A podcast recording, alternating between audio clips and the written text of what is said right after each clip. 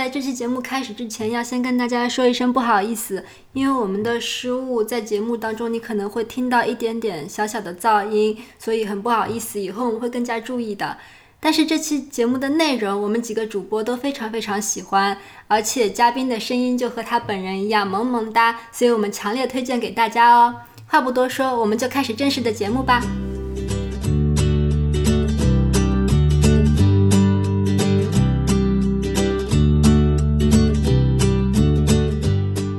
大家好，欢迎来到我们第九期的 UX Coffee，我是 Hoka 啊，我是 Riceman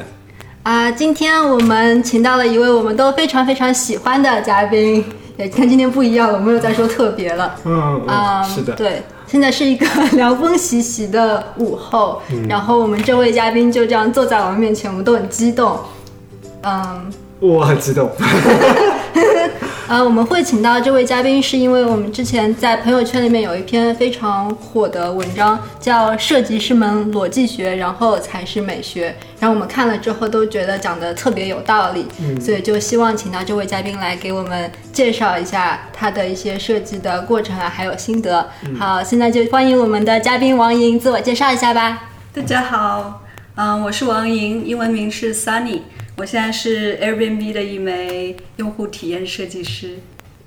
一枚，一枚，对，在旧金山。所以你比较喜欢大家叫你 Sunny 吗？呃，是的，因为一开始我有叫莹，然后发现外国人念不太出来。然后 Sunny 的好处是，就是当我说 Hi I'm Sunny 的时候，我这个心情会比较开开开朗开阔，然后大家就容易记住我是 Sunny。对，我觉得你跟 Sunny 这个名字也比较搭。我以后应该取名叫 Rainy，这样子大家可能也记得。每次我出现，就想象我头上有一顶乌云飘过。那你搬去西雅图啊？对啊，西雅图的人可能就应该叫 Rainy。嗯，啊，你是哪里人啊？呃，长沙人。嗯，你该讲一讲你本科和硕士在哪里读？呃，我本科在北京邮电大学读的通信工程，呃，硕硕士是。卡耐基梅隆大学，CMU Carnegie Mellon，嗯，人机交互，人机交互专业。对，卡耐基梅隆大学可能，嗯，在美国做这个 CS 这一行的大家都知道，但国内可能听这个名字感觉好长，有一些可能还不知道。但是一个非常非常好的计算机强校，对，是李开复老师的母校，对吧？对对对，所以其实，在国内应该也蛮有名的。我觉得应该很有名。嗯，对，可能被一些帖子给。嗯，刷的比较有名，就是连艺术生、美术生、戏剧表演的都会写代码的。哦，对对，就是什么专业的人跑到 CMU 之后都会写代码了。哦，对，确实是 CMU 是基本上就是以计算机为主的这样一个学校，是吗？嗯。那什么专业也许都跟计算机搭点边。对对，嗯。编程神校。对。那你本科学的是通信工程，你能稍微给我们介绍一下这个专业是做什么的话？因为我们都不是很了解。对，嗯，通信工程，其实我一开始也也觉得很很神奇这个专业。嗯，它号称北欧最知名的一个专业，然后学的是电信啊、网络啊，就是当时当时觉得出来就去中国移动或者这种中国联通这种公司，然后觉得是一个非常靠谱的饭碗。嗯，感觉是很靠谱啊。但是很多通信工程的人出来了，都转计算机了。啊，那你为什么会想到要从通信工程转到人际交互呢？嗯，其实一开始是在学校的时候做很多小项目，比如说单片机的小项目，或者说之前有有跟同学们一起搭了一个脚控鼠标这种非常浮夸的东西。然后脚控鼠标就是 就是用几块铁板搭起来一个嗯大架子，然后底下放一个鼠标的原型，这样它就可以。有鼠标的输入，然后加了一些力，就是那个压力传感器，所以你可以在往前按的时候，它就是相当于左键；往下往右倒，就往后倒的时候，相当于是右键。然后就是把它绑在脚上，然后你就用脚来操作。当时是因为觉得太懒，所以手手想干别的，所以就干了这个东西。哇塞，这个适合你啊，黄家，就可以葛优躺，然后在用脚在那里，北京瘫就可以。对啊，就我躺着打 DOTA，这种感觉是怎样的体验？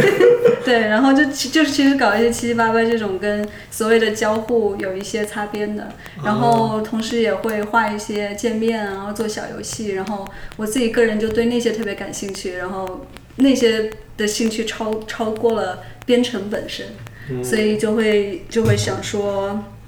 以后能不能做这个相关的东西。然后机缘巧合了解到人机交互这个项目，就很好的把科技、设计或者艺术、人文还有心理都结合在一起，所以就觉得非常非常难得。通信工程的专业都像你这样吗？就搞这些副业为主的？没有没有，那个就像脚控鼠标这种嗯。硬件输入，当时其实挺火的，就是有一些人对单片机啊、传感器啊，有些人会用那个手手势识别，就是计算机哦视觉那些的，然后或者是用加速度传感器、陀螺仪嗯之类的做做一些空中操作。当时就那个东西特别火，然后微软的 Kinect 刚出来，然后很多人也玩那个，参加微软的创新杯什么的。然后，嗯，有一些有一些人他做这个做的比较精的，他可能去选择了人机交互的博士专业，嗯就是更加重技术。然后我们的硕士专业它是比较重工作本身，然后偏偏设计一点。嗯，我觉得这已经是人机交互的一个领域了，嗯就是对。国内可能就是没有人机交互这个名字，它嗯就掺杂在各个专业下面，通信工程的同学也会去做这些。对，，当时应该确实国内整个当时国内应该就只有清华有一个人机交互的实验室，啊、然后 MSRA 微软雅研院嗯有一个人机交互的组，然后我们基本上当时都是去清华，前脚去清华实习，后脚去 MH MSRA 实习，然后再申请学校。好羡慕你们北京的同学啊！你说的这两个都在北京。对对对，嗯嗯嗯，北邮，北邮这个学校是个很神奇的申请人机交互专业的学校。我当时我跟那个 Hoka 当时申请人机交互的时候，专门去你们北邮北邮人论坛，对北邮人论坛逛了好久好久，哇，真是神奇，太神奇了！这是一个神奇的论坛，什么样的帖子都有，就是感觉你们申请人机交互是一个大的方向。如果在国内搜索的话，就很容易就搜到你们北邮论坛上的这些、这些帖子。是为什么会有这样一个？就为什么北邮和人机交互有这么紧密的这个联系？是有什么渊源吗？嗯，你们是哪一年看到的这些帖子？我是一三年申请的，所以应该是一二年左右看到的那个帖子。对，OK，我是一二年毕业的，嗯然后我们大概是大三，那就是一一年的样子。嗯嗯，当时也是，其实当时人机交互在我们的概念，在我们的团体当中也蛮新的。嗯然后可能是某个人做了一次宣讲，就提到了人机交互这个专业，然后一瞬间大家都很激动。我们宿舍有四个人，其中三个人都申了人机交互，然后。然后三个人都来了美国，我跟其中一个室友到 CMU，还有一个室友在 UW。然后，然后当时我们毕业之前，我也做了一个宣讲，大概就是讲为什么我会选择人机交互，然后怎么怎么准备出国这些东西，嗯，还有包括去哪里实习啊，就是非常，嗯，也不能算不能算 strategic，、嗯。应该说就是也就算一个心路历程吧。然哦。后感觉可能可能就也有一些的一些影响力。然后在我之前我就知道比我大三届还是四届有 Sally，她好像也是这个方向，她去了康奈尔，嗯嗯，读的我不记得是人机交互还是跟心理有关系。嗯或者信息科技什么的，嗯但是就是还是有一些交叉。然后，嗯，somehow 整个圈子那一届升人际交互的特别多，嗯然后升硕士的就是会像我这种会是工作上的交叉，然后有升博士的就是硬件更多一点。宣讲会靠个人影响力把一个专业给撑了起来。就是这样的宣讲会有挺多的，啊、嗯。那一个宣讲会能够把一个宿舍四个人里面三个都忽悠过去了，那说明这个人的人格魅力特别大。嗯，当时对我当时我不知道 Sally 的那个宣讲会，我其实没有去听，但是是、嗯就是从别人那儿听到的。啊然后人机交互这个概念当时真的就是突然之间冒出来，然后嗯大家就发现特别合，然后所有的人，嗯，其实我算是喜欢编程的，就是我嗯编程的课都学的挺好的，嗯然后但是我自己从小的还是蛮有一个艺术情节，所以我觉得如果有机会能结合起来，那真的是做梦一样。嗯那你嗯，从北邮毕业之后来到了卡耐基梅隆大学，那你嗯在我们不用这样吧？这这叫个 CMU 吧？好 CMU，那这个 CMU 这个 H HCI 的项目也是美国最好的 HCI 的项目之一。然后你觉得在这个项目里面学习是一种怎样的体验呢？嗯，首先就是一个比较划算的事情是，这个项目是一年的项目，嗯，然后有一些项目可能是一年半或者两年，这个相当于省了一年青春，然后那个代价就是它中间没有休息。然后就是一直上下来三个学期没有假期。我记得刚刚到学校，第一个那个老师欢迎的时候就说：“你们已经做好准备，一年都不用见家长了吗？” 就是那种，因为大部分是美国人，就除了我和我室友是两个唯一，就是两唯二的中国人在这个项目里，啊，然后对相依为命，不可思议，一个项目就你们项目一共有几个人、啊？大概六十个人，哇，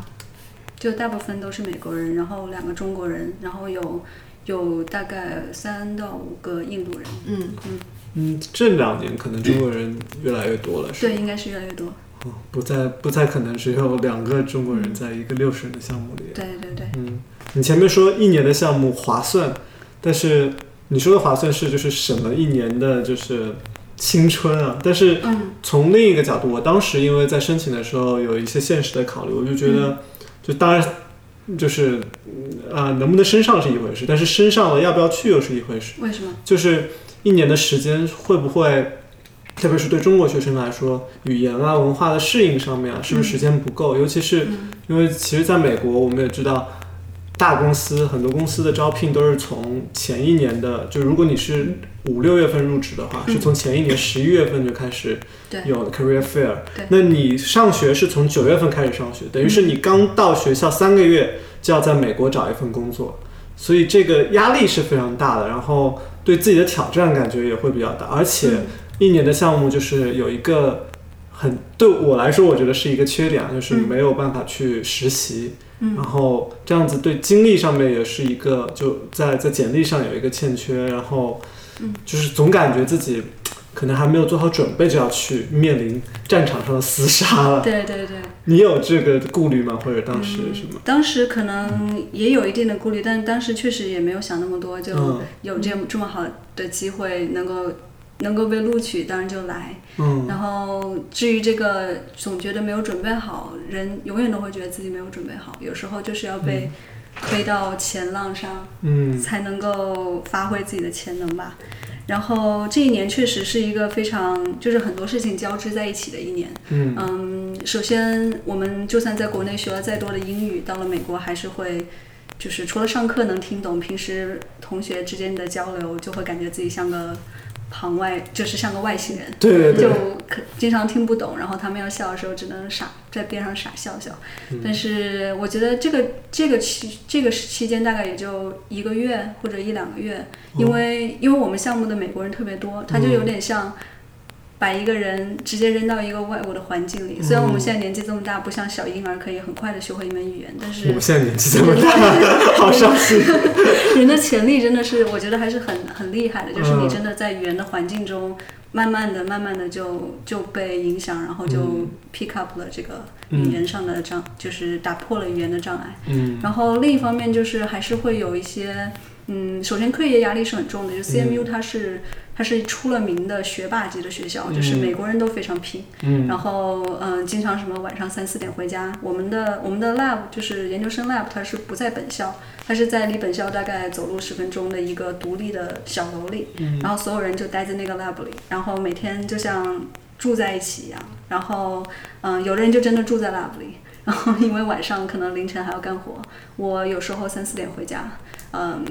就是走在路三四点回家上还是很恐怖，对，但是不是不是太平常了，就是偶尔会来一次，嗯然后也曾经在 lab 里待过一个晚上，就是还是蛮嗯蛮紧张的学业。嗯然后在学业的同时呢，你又要有这个文化的融入，就是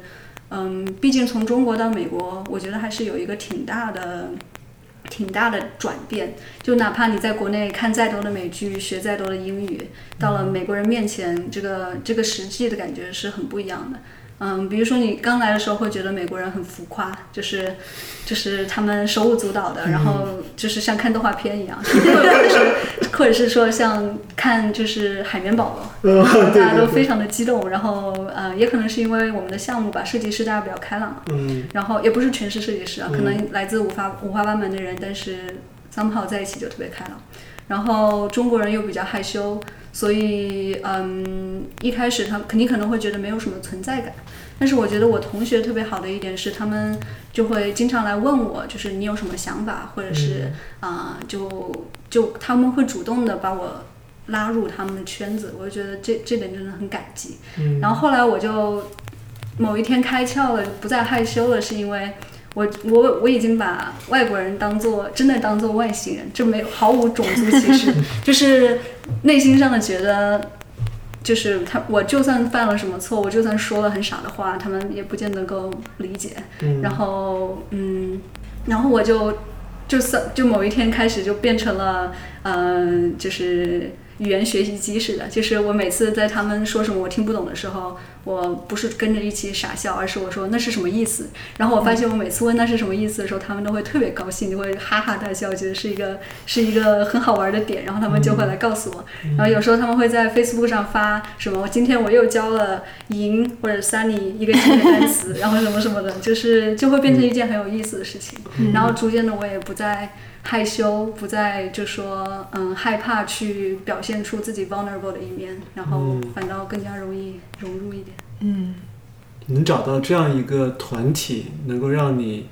敢于说，哎，我听不懂的时候就问，嗯然后也不害怕表现出自己就是脆弱或者说傻逼的一面。对对 因为我感觉也就是说明这个团体应该是给了你很大的安全感，对然后是很不容易的一件事情吧。对。而且我发现我在就是说英文的状态下和说中文状态下，性格其实是有所变化的。嗯，就是我发现很多身边的中国人，嗯他可能是在国内聊得风生水起，或者是非常外向的人，在国内因为有这个语言的担忧，就会变得非常的谨慎或者内向啊，在国对就然后嗯嗯，我我我觉得我是稍微有点相反。就是哦我在我在国内只有跟特别熟的人，就说中文的环境下，嗯。就特别熟的人才会比较逗逼啊，或者是嗯。嗯，就是嘻嘻哈哈的嗯。讽刺别人什么的，就嘴欠什么的。但是就是不太熟的环境下，我一般都是一个比较安静的，在边上嗯。听别人说什么。然后如果这个环境已经有足够的人在说话，维持这个这个对话的话，我是不会去想要就是嗯拿到这个 spotlight。嗯然后在在国外的话，反倒比较放得开一点，可能有 Sunny 这个名字的光环吧。啊，我也觉得你这名字起的太好，嗯给你加了个光环，对，这种还挺神奇，还挺少见。但像你前面说的这种，就是在国内比较乐观开朗，然后到了国外语言文化上的不适应，让他嗯变得比较闭塞，或者说没有像国内那种，对，嗯，这种情况听的比较多。像你这种情况，我是第一次听到。对我也是第一次听到。但比较反馈好处是比较反馈的是可以反馈回来的是，嗯，我在国外变得更加开朗，更加愿意表达自己的情绪，愿意去关心别人之后，回来以后也会觉得就是。在中文环境下，也会更愿意的去把这种温暖传递给别人。嗯，比如说，我觉得，呃，以前很难说出来的话，比如说谢谢你啊，或者是呃很很开心能跟你工作呀，或者是如果你要走了，我会很想念这种话。我觉得真的中国对中国人来说很难，也你也许可以发个信息说，但是就是嘴巴说出来真的很难。然后我觉得在外国人环境中，首先英文说这一关已经过了，然后逐渐的，如果我要面对一个中国人，我可能会用英文说同样的话，但是起码我可以表达出来。嗯也许到了某一天，我可以真的比较自然的用中文说这个话，然后自己会心里会觉得，就是我没有遗憾。嗯，嗯，我们我瞬间觉得我们走了很很深入了这个话题，我还没想过这个问题。对，嗯，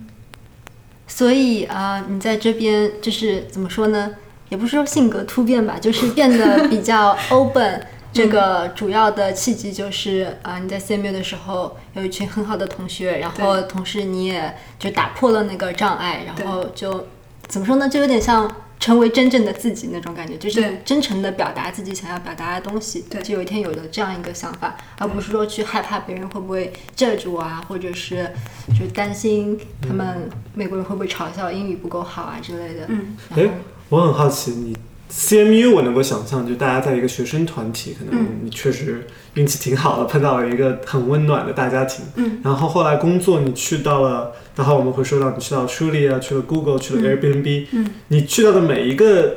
team 一个团队都是给你这样一个感受吗？还是说有不一样的感受？会有一些不一样的感嗯受，但是我发现感受这个东西是由你很大一部分程度是由你个人决定的。嗯就是之前不记得看到某一个 talk 里面有讲，嗯，你如果你是一个容器，你接收到的东西是什么样，很大程度上取决于你自己容器是什么样。嗯我觉得当当我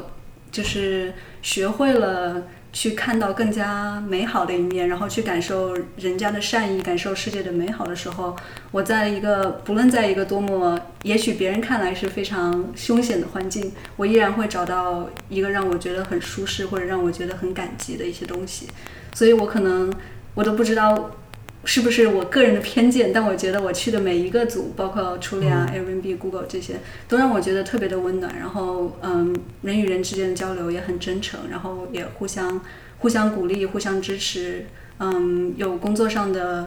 嗯困难，大家都会来帮你。然后你有做什么，你有做出什么成果，大家会毫不吝啬的表达他们的赞美，然后欣赏，然后表达出你你很重要。然后我觉得这也是一个反馈的，就是有别人对你的认可，你自己也会愿意付出更多。嗯嗯，所以我觉得就是，我觉得我感受到的还是非常正面的。虽然也许有时候会有一些磕磕碰碰啊，或者意见不合啊，但是我我觉得这些东西不会太就是深入到我的记忆中，然后我可能整体感觉还是比较嗯比较阳光。嗯又是一一碗满满的鸡汤。我们这个节目好像做着做着就经常会熬熬一碗鸡汤给大家喝。对，嗯，我们前面是聊到那个 CMU，我们都我们知道 CMU 这个人机交互的项目是历史应该说非常悠久的，然后嗯，也是美国我觉得是最好的。如果不能说最好的话，也是最好的几个之一吧。嗯，然后嗯特别想听听你觉得在这一年当中，你觉得你收获最大的，或者说体会最大的感受是哪些？嗯嗯，首先第一个最大的感受就是，嗯，自己就是自己还是最重要，自己是最靠得住的。嗯，技术方面的东西还是要靠自己。就比如说我们有编程课，然后老师不会像国内一样手把手的教这个语言是怎么用的，这个算法是什么，然后然后基本上嗯给你很多的例子，然后就是相当于一步一步的教你怎么做。老师会比较讲一些嗯 high level 概括性的东西，然后讲一些思想的精髓，然后细节的东西都靠回家自己学。然后同样设计课老师也是说，嗯，拿一个东西，老师来评价一下这个东西哪里好哪里不好，然后或者说给你一些思考的方式，给你一些点拨，但他也不会教你某些软件怎么用，所以就是有很大的一部分程度是要靠背后自己独立的努力，或者说独立的去学习新知识吧。然后这个、这个这一年就是立马塑造出了大家一种不畏惧新知识、不畏惧新工具的能力。像像设计圈，大家都知道，这个设计工具是不断的翻新的，哪怕前端的使用的工具或者语言也是不断的翻新的。所以就是保持一个比较开放的。嗯，大脑的状态，然后随时都可以去学新东西，嗯，就是应应该是说对以后学习或者工作都有蛮大的基，打下了一个挺好的基础。嗯，同意。现在感觉在美国上课，就是老师上课教的是一加一，然后你回去作业做的一百乘一百，最后的课结业的呃那个课程最后那个项目就是什么一？二三四五六七八九乘以九八七六五四三二。对对对，就这种感觉。对但你做做下来了，最后就是能够顺利的啊、go through 这个过程，感觉对你对自身的提升还是挺，特特别是自信心的提升还是挺大的。对，然后我觉得就是这个 T 字型的人才这一点，比较有比较深刻的感受。嗯嗯，就后来比如说在工作中或者平时阅读，会看到有些人问，比如说设计师应到底需不需要编程啊，或者说程序员到底需不需要懂设计啊？我觉得问出这些问题的人，他肯定是他肯定是有一种危机感，就是他觉得现在全才的人越来越多了，然后我需不需要去去更加丰富我自己呢？嗯然后，但我觉得可能 CMU 或者说我们的项目培养出来人，他的第一反应就是，那我不会什么我就去学，嗯而不是说我要不要去学，因为在这个犹豫的过程中，你可能已经可以学了很多东西了。嗯所以就是这种不畏惧的、初生牛犊不怕虎的这种这种精神状态很重要吧。嗯然后再就是因为这一年学业很紧张，你就有点像经过炼狱重生的人，以后面对什么样的，嗯，面对什么样的困难或者多大一个 learning curve，可能都不会那么害怕。就感觉你又经历了一次高三的感觉。对啊，对啊，嗯，还还有嗯嗯，还有一个就我觉得特别重要的一点，嗯，就像刚刚我们也聊到说人对我的影响，嗯我觉得做什么永远都没有你跟谁做重要。嗯嗯，包括以后不管是工作环境中，还是如果你以后想创业，找到对的人，真的比一个好的点子要重要。我觉得，嗯嗯，就是我们在项目中间也有很多团队合合作的东西，嗯。嗯，比如说小的课程项目啊，你可能有几个人一起来做一个设计，或者大一点的有一个为有六个月的 capstone project，就是嗯。跟、跟一个企业某些企业合作，然后你来帮他们做他们实际公司的东西，嗯。然后你的 team 就会有有程序员、有有工程师、有设计师，然后大家互相当一点 PM，然后也要自己手把手的做用户研究，就从头一直做到最后的 production，做把东西嗯发布出来，然后毕业的时候有一个大的那个 presentation 叫做结业报告之类的，嗯然后你的客户就坐在下面，然后就要去说服他这个这个是一个很好的方案，然后能够给他们带来什么样的价值，就感觉是一个锻炼人很多方面能力的一个过程。然后在在做这件事情的时候，我就发现，嗯，其实我们这个 lab 它分了好几好几个项目组，每个项目组它会有一个小房间，然后它的它的房间里的这个动态或者说这个化学效果是不太一样的。嗯有的组它比较安静，然后或者说大家你我之间就像嗯 business 非常的嗯 professional，、非常的非非常的就是严肃认真，然后可能相互之间也嗯比较冷淡。像这种高冷的组做出来的东西呢，可能也也就比较中正，然后它的 presentation 的风格可能也比较 business，然后下面的人可能听着。就可能会犯困啊，或者觉得无聊。然后另外有的组呢，就成天嘻嘻哈哈的。我们组就是一个特别特别美好的例子。我们组有五个人，其中四个女生，还有一个男生。男生是一个非常非常好的 gay，就是他，你知道 gay 很多时候性格都特别好嘛，所以我们就像五个好姐妹一样。然后，然后，然后就是我们会平时在嗯在小房间里头就有很多娱乐活动，然后有时候会出去嗯，比如说到超市里买了很多床单，然后把自己的那个小房间天花板完全吊成一个很浪漫的样子，然后墙壁也打造的非常的美好，就是我们的小房间走进去就像一个家，温馨的小家一样。然后大家之互相之间也有一些职能，比如说我们叫其中一个人叫 Kelsey 妈妈，然后叫另外一个人叫什么什么爸爸，叫，但他其实也是个妈妈之类的，就是就是大家就是玩的特别开心，然后在很多点子就是在这种。很随意的、很融洽的氛围中间蹦出来，然后最后我们的 presentation 的风格也是我们有，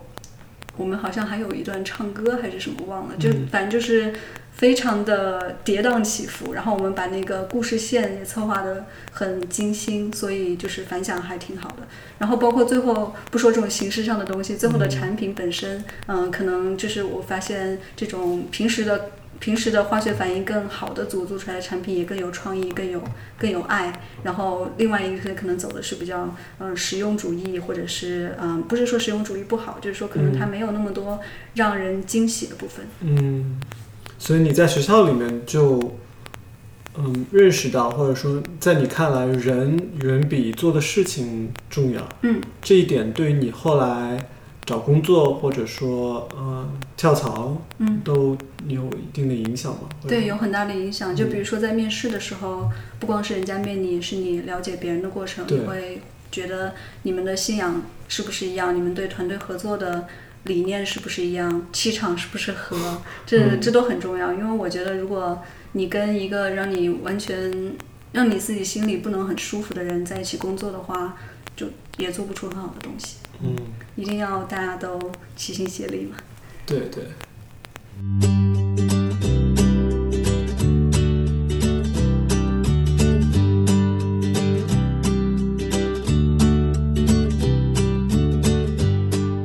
好，聊完那个你待的学校，我们聊一聊你的整个职业路径吧。虽然你毕业好像才三四年的样子，三年多，三年多，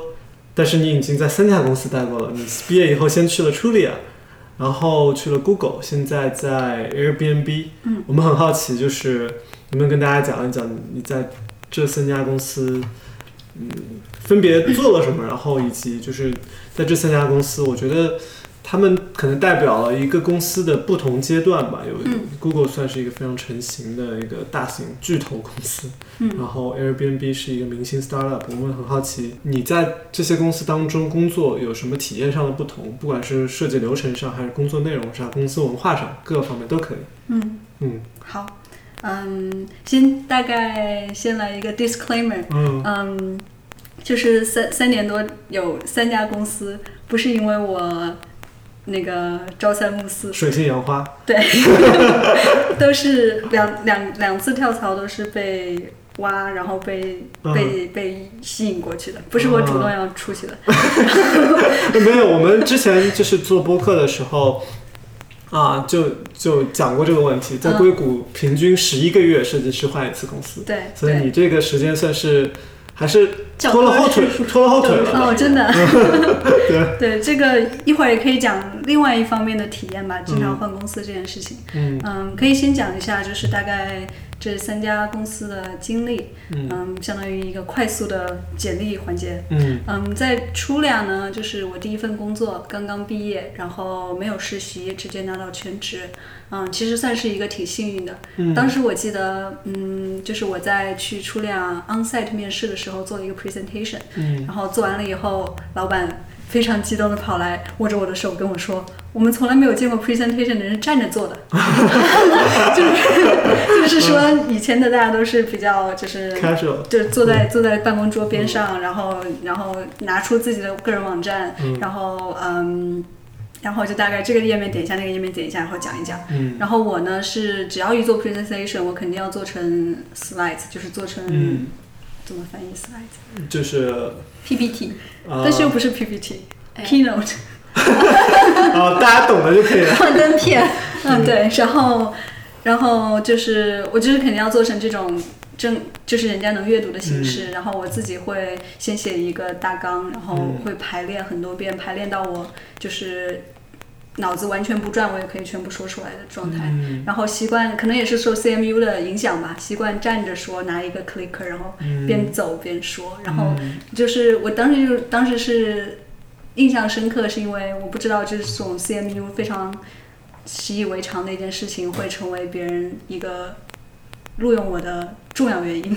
哦 我觉得可能是你做的准备超出了他们的期待吧，就是他们可能没有想到一个一场普通的面试，一个刚刚毕业的学生做了这么充分的准备，然后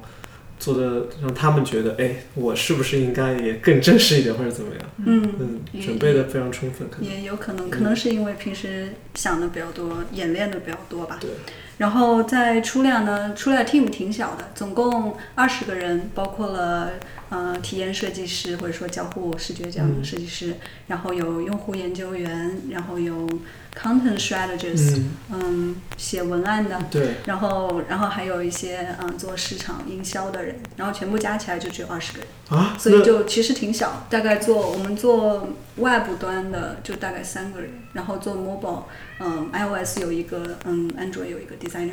你这二十人包括程序员吗？不包括程序员，哦我是说二十人是 UX team，啊，嗯，然后就嗯，就其实挺小的，然后比较好的就是你刚一个新来的人也可以做到一些稍微大一点的项目。然后我刚到初俩的时候，一开始是老板给了我大概差不多一个月的时间，随便 export idea，就是我觉得看着网站觉得哪里不好，我想要做什么项目，他就让我自己去弄。嗯，等等，我觉得这里应该跟大家介绍一下 Trulia 是做什么的。哦，不好意思，不好意思啊，对，嗯，Trulia 它是一个嗯找房子的网站，嗯嗯，就就美国的几大家，第一是 Zillow。第二是嗯。第三是 Redfin，、然后就是找房子可以是买房也可以租房，然后相当于是你搜索房源，然后嗯就是看房源的信息啊、价位啊、这些东西，嗯，然后嗯现在 Trulia 已经是被 Zillow 买了，就是在我到哦。Trulia 大概不到一年的时候就被 Zillow 收购了，嗯。所以现在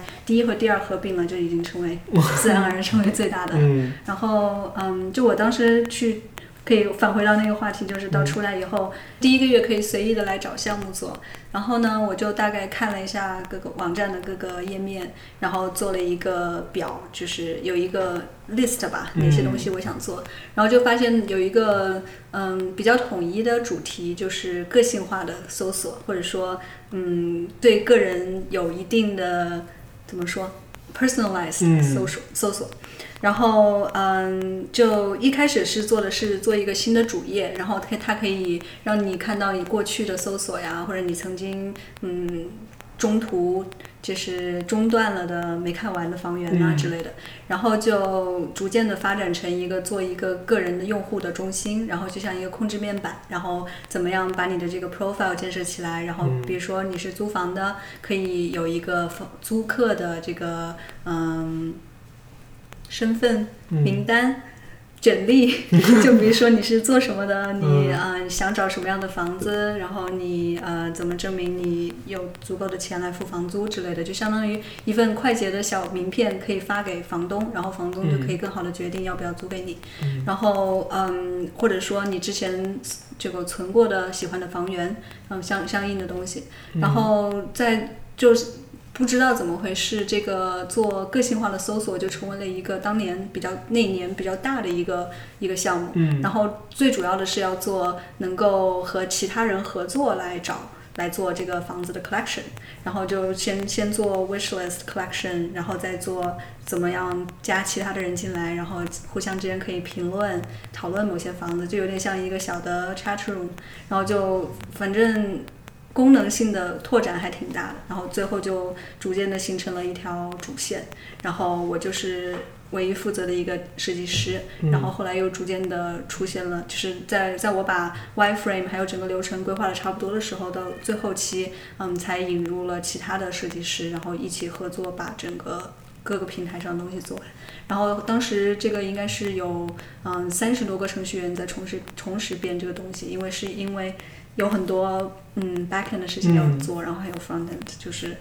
当时应该算是一个时间挺长也蛮大的项目吧。嗯然后嗯，学到的东西其实就是有点像第一次进入社会的实践吧，更多的是怎么样跟程序员合作，怎么样跟项目经理还有嗯同设计师同辈们合作，嗯，获取更多的意见，然后对这个整体的时间做一个项目需要多长时间有一定的概念吧。嗯然后就是在做初量，当时我住在城里，然后就还有挺多嗯多余的时间，所以晚上一般都没有闲着。可能也是由于 CMU 的这个后劲，晚上闲着就会难受，所以做了很多的小就是 freelance 的项目。嗯也我在 visually.com 就 visual.ly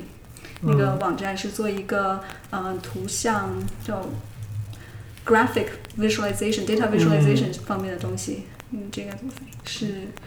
数据可视化。对数据可视化方面的、呃小项目，然后那个是那个就是有人会在上面 PO 他需要做什么，然后 designer 就 sign up，然后就可以跟大家也跟远程的人合作，然后嗯收回一些闲钱之类的，然后。也有跟几个呃网网就是从通过 LinkedIn 还是朋友介绍找到我的，有做一个小的那个手机应用，然后是一个 marketplace，然后当时也做完了，发布在 App Store 上了。然后那个就当时还觉得做的蛮全面的，然后自己也很有成就感。哇，你一年做了这么多项目，除了本职工作，还做了两个兼职啊？就 CMU 的后劲嘛，后劲很大。是在呃，初恋是在初恋是在三三藩市中心，哦，这样子。然后当时我也住在三藩，所以上班没有太多的中途的时间，就是嗯交通不会花太多时间。对。然后出列之后你就去了 Google，啊、对，嗯，那是当时是怎么样一个机缘呢？是 Google 挖了你这样子吗？然后嗯，当时在三藩会参加很多设计相关的活动，嗯然后之前就加入了一个叫 XXUX 的组织，就是 Women in UX，XS 是那啊个染色体的意思。我都想去，但 嗯，对，然后当时就是去参加了几次活动，然后有一次遇到了这个这个整个嗯这个团体的 founder，然后嗯他是 Google 的一个嗯设计师，然后他当时就在为他的组招人，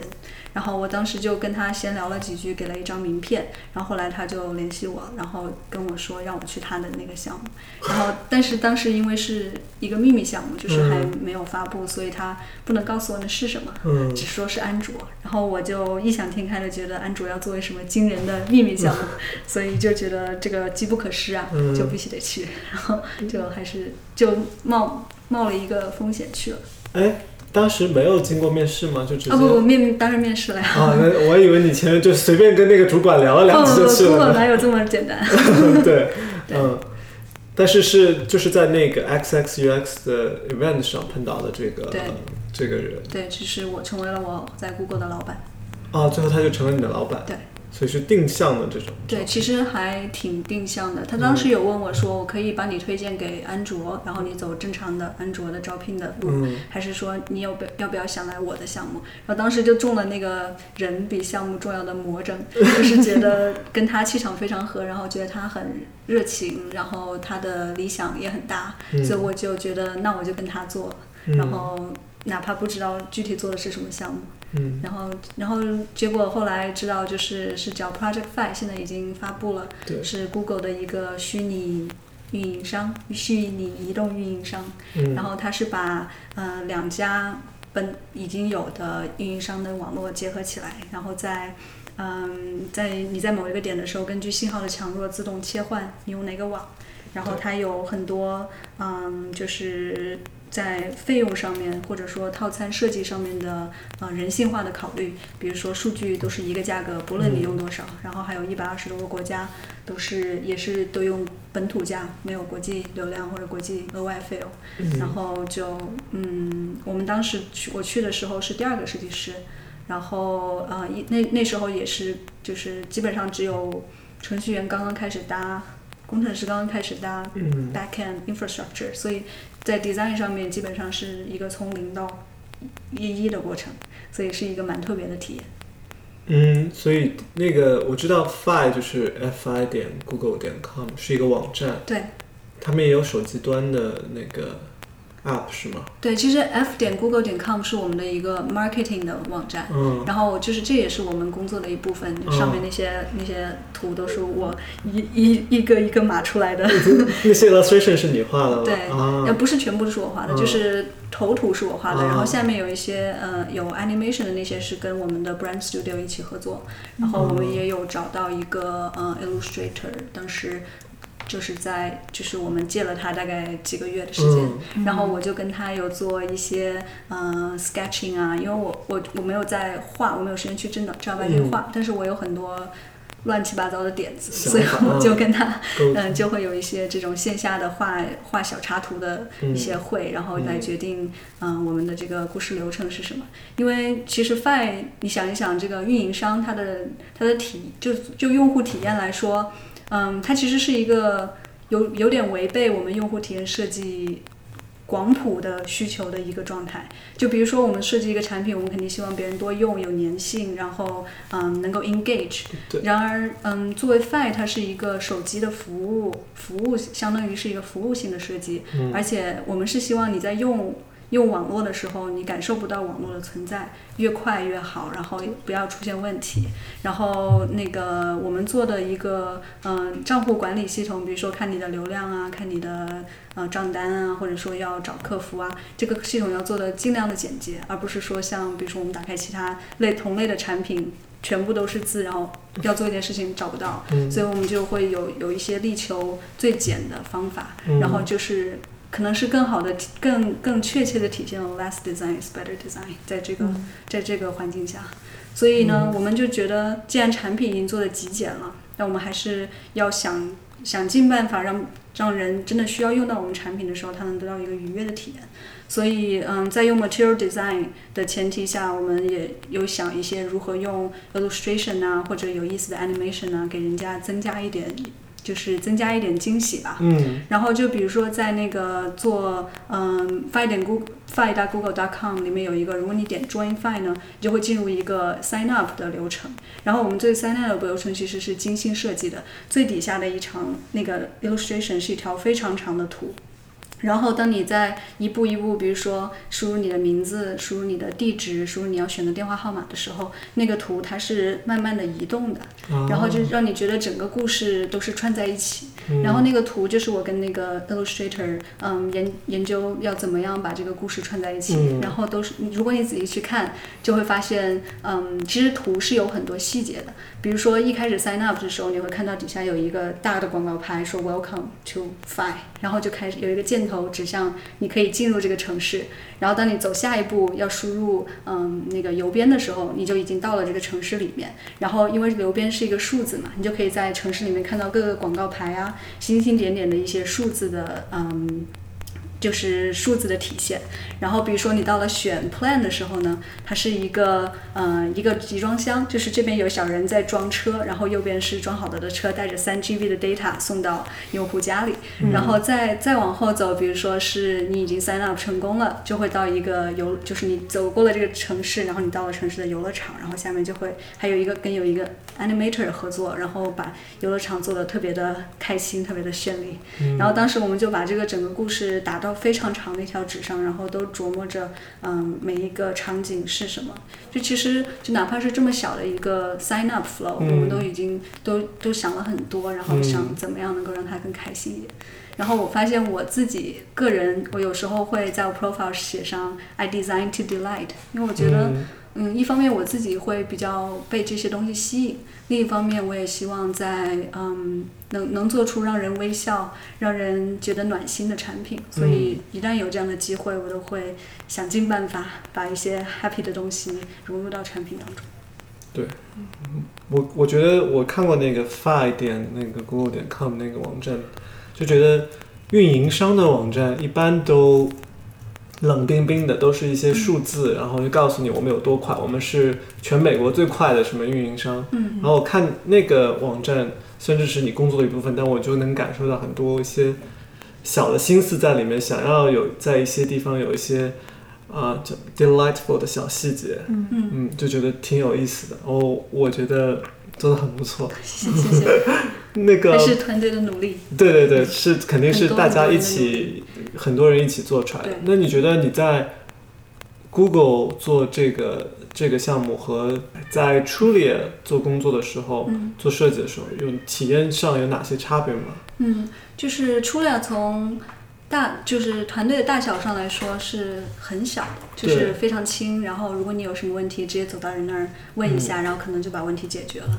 然后 Google 它因为非常大，就像一个大城市一样，然后各自的小 team 就像城市里的 startup，、嗯然后互相之间的联系就靠邮件啊，或者是嗯开一个会啊。然后因为我们在做一些可能会有新的 component 或者是新的设计的时候，就会时不时的要让他们来看一眼这个东西。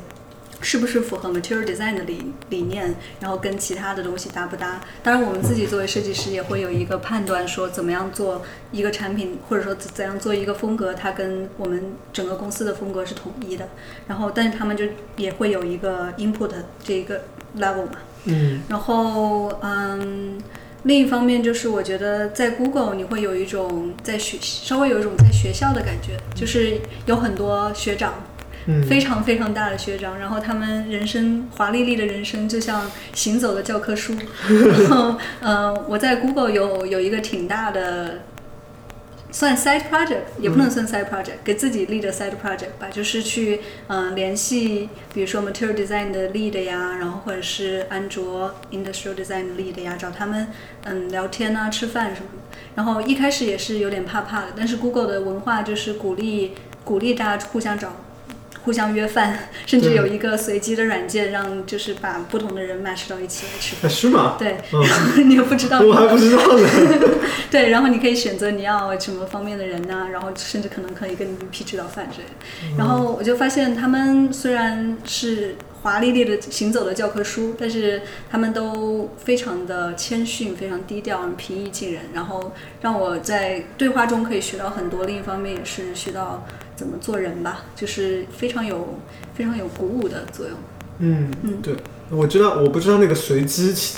找人吃饭那个软件，但我知道我们有一个呃 Google Spreadsheet，就是嗯，大家在那里填名字，然后我看有几百个设计师在那里对。填自己的名字，说，哎，我我喜欢吃这个咖啡，然后你可以来找我聊天什么什么之类的。对，就是它整个环境特别的开放，特别的，嗯怎么说呢？很像一个乌托邦吧。你不用太在，不用太担心外面怎么样。我我们之前就在做 FI 的时候也经常说，我们是 startup，我们的 team 很小，然后我们的目标很大，然后我们的进度很快，但是我们有一个非常有钱的爹，可以随便玩。对，嗯，我觉得 Google 是一个巨大的 bubble，在这个 bubble 下面，我感觉有很多事情确实不用考虑，就是嗯，吃饭、睡觉、刷牙，对 对。你可能一些后勤的东西都不用考虑太多，甚至是是。就是从工程的角度来说，他们可能也只要专注于做，可以花出花更多的时间去做，比如说用户体验设计师想出来的一些 delightful experience，而不是说我要把这个东西做出来，然后稳定。可靠，几千万人同时使用都没有问题，对。因为后面的 infrastructure 是已经搭好的。对，然后另外一个比较明显的 switch，嗯，嗯从初聊到 Google 是跟工程师的合作上，在 Google，因为 Google 一直强调说我们要以用户体验为中心，然后是就是用户就是我们的上帝这种感觉，所以这三个三个金三角吧。设计、工程跟项目经理是非常就是非常平衡的关系。然后在立项之前，这三个项三个方面的人会到一起，甚至只有 PM 和 designer 会到一起去说，我们来规划我们要接下来要做什么，嗯然后去 envision 一个未来的体验，然后说，然后再把它设计出来，然后再在适当的时机的时候引入工程师。然后工程师因为都很厉害，就是嗯速度很快，然后能力也很强，所以作为设计师可以省很多麻烦。一个麻烦是你不用去反复的劝说他为什么这件事情是重要的，你只要跟他说明这件事情我们觉得是重要的，工程师通常就会很愿意、很乐意的去做。然后在初料当时会感受到的一个阻力就是，你会经常需要跟工程师有一个拉锯，你会要说我想做一个 animation，或者说我想做一某一个稍微有意思一点的。呃，转换的动效，然后那个工程师就可能说我们没有资源，我们有时间，或者说这个东西只是一个 add on，它只是一个包装上的东西，为什么我们要做？然后 Google 可能 engineer 他的经验比较足，所以他觉得反正我就随便就写出来了，所以他也不会太过问，然后就给设计师有更多的空间去想这些细节。然后呃，另一个另一个稍微有的不同，就是在初料的时候，我还是会做一些 prototyping 的事情，就可能是研习了 CMU 或者本科，嗯我会做一些前端，我会学 Framer，然后或者自己就直接写个网站。印象深刻的有一次，我在重想做一个新版的主页，就是那个出料 .com 这个主页，然后当时就想了一个 idea，然后想了一点稍微有一点就是 transition 的东西，然后有一点 parallel 吧，然后。嗯。parallax，、嗯。然后当时是因为想找 engineer，但 engineer 没有时间，所以我记得我当时花了一个晚上自己把它写出来，然后第二天去找 engineer 说，你看我就要这个，然后然后就反正老板就特别喜欢我干这样的事情，嗯。然后在 Google 的时候就会发现 designer，嗯，你不会 code 没关系，我们虽然我们只有面试的时候有一轮 tech 面嘛，但是其实也就是看你能够跟 engineer 能不能够说上话，就是是不是在同一个语言层面，嗯又不需要说你真的能去做。对，有很多组都有他自己的 UX engineer 或者叫 prototyper 吧，嗯就是你只需要跟他去沟通，我想要这个效果，是是，做一个动画出来就可以了。对对，嗯，我感觉这是体量决定的。我想到一个词，嗯不知道是不是保暖思淫欲，就 Google 这种公司，就是他吃饱喝足了，他才有精力去做那些呃额外的事情。是的呃然后像 Trulia 这种，呃，还比较小规模的 startup，他可能更关心的是一些 functional 的保暖的事情。对保暖的事情。对，嗯，好，讲完 Google，我们要聊 Airbnb，明星 startup，现在可能是硅谷最火的几家 startup，、然后很多人都很好奇 Airbnb 的整个这个工作体验是怎么样的，在知乎上也有类似的问题，然后包括。我也不知道是不是你们公司的软文还是什么，反正我在朋友圈经常就能看到，对。快来看 Airbnb 的那个伙食啊，快来看我们的办公室啊，就感觉特别的好，就是整个办公环境啊，包括整个员工啊、对外的这个形象都是特别健康向上，然后整个公司也很年轻有朝气，嗯，再加上。嗯，听说你们的 founder、co-founder 是有设计师的背景，就是这家公司几乎成为了很多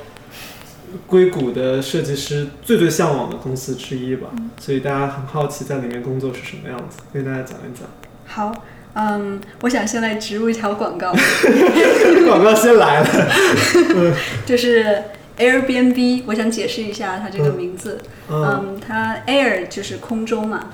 b and B 代表是 bed and breakfast，就是床跟早餐。嗯。就其实是来源于最开始他们就快交不起房租了，嗯。然后因为当时在同就是某个时间，他们那个他们所在的城市旧金山吧，要开一个某一个会，然后就会有很多的人来，然后酒店就被订得很满，所以他们就想了个办法，在自己的家里放了两个气垫床还是三个气垫床，然后把他们挂在网站上，然后嗯就招人来住，然后说我们提供床和早餐，嗯然后就结果真的有人来，嗯然后就 somehow 他们就把这个做成了一个网站，然后就逐渐的发展起来了。然后嗯，叫 Airbnb 为了特意说一下这个名字，是因为国内的人很多不会读。然后之前还有一个搞笑的视频，就大家叫它 Airbnb 或者是什么，就是没有办法嗯好好的读，连外国人都可能不太好读。嗯，对，所以跟我念一遍 Airbnb。Airbnb，你怎么不照着念呢？呃，我怕念的不标准，观众不是观众，听众嘲笑我，我就不念了。嗯 对，然后呢，嗯，Airbnb 给人的印象，嗯，当你走入他的办公，我不知道你们有没有去过，没有去过，一定要去一次。一定要去一次，也可以哪怕在网上搜这个 Airbnb 公公室办公室的，嗯、相关文章特别多。就是他们走进你走进去以后，会觉得是一个你走到了一个世界家具陈列馆。嗯，它其实我们的办公室都是按照世界各地的挂在我们网站上的房源，然后有的很有意思的房源，完全照搬，然后装修起来的办公室。然后会议室门口会挂一个那个房源的牌子，写的比如说这是上海的某个房源，房东是谁，那个就相当于截了那个网站的图，然后里面就会打扮的真的就是那个样子，然后就就是有一种你在公司游走，就仿佛在世一个很快的走在一个世界的小博物馆里面一样。嗯然后我们的那个区呢叫 Design District，不知道你们知不知道，在就是 Airbnb 公司的附近有很多卖家具的，或者说室内设计的 studio。然后我们的公司就可能耳濡耳濡目染，加上 founder 是嗯工业设计出身，所以公司打扮的特别有格调，很像一个。建筑师事务所，然后还不是那种走高冷风格、黑白钢筋，而是走的非常温馨的家庭风格。然后你好像随便走几步就换到另外一个有另外一个文化、另外一个城市的感觉。所以真的是从视觉上非常吸引人。然后家具本身也是很有讲究，哪怕你走进一间房，它的房间上的壁画，然后嗯桌子，桌子上的小物件，沙发，沙发上的靠枕，每每一件东西都很有讲究。所以我觉得走了，我在这工作快七七八个月，还感觉每天都能发现新东西，就很充满了灵感。这颗安利我吃下了，我一定要去参观一下。欢迎欢迎。嗯，你们现在公司大概有多少个员工呢？嗯，总员工差不多两两千多，三不到三千。然后设计师，嗯，就是体验设计师大概是有五十多个人，然后整个整个 UX 就是包括我们叫它 Epic，嗯，EPIC 就是嗯 Experience Design 体验设计，Production Design，哦嗯，然后 I 是 Insights，也就是用户研究，C 是 Content，也就是文案，总共组成的大概有一百一百二十个人左右。哦，一百二十，这个泛 UX 的团队其实还蛮大的，我觉得。嗯，对算是这个比例算是挺高的。对嗯对，对，嗯，我很好奇啊，你前面讲到这个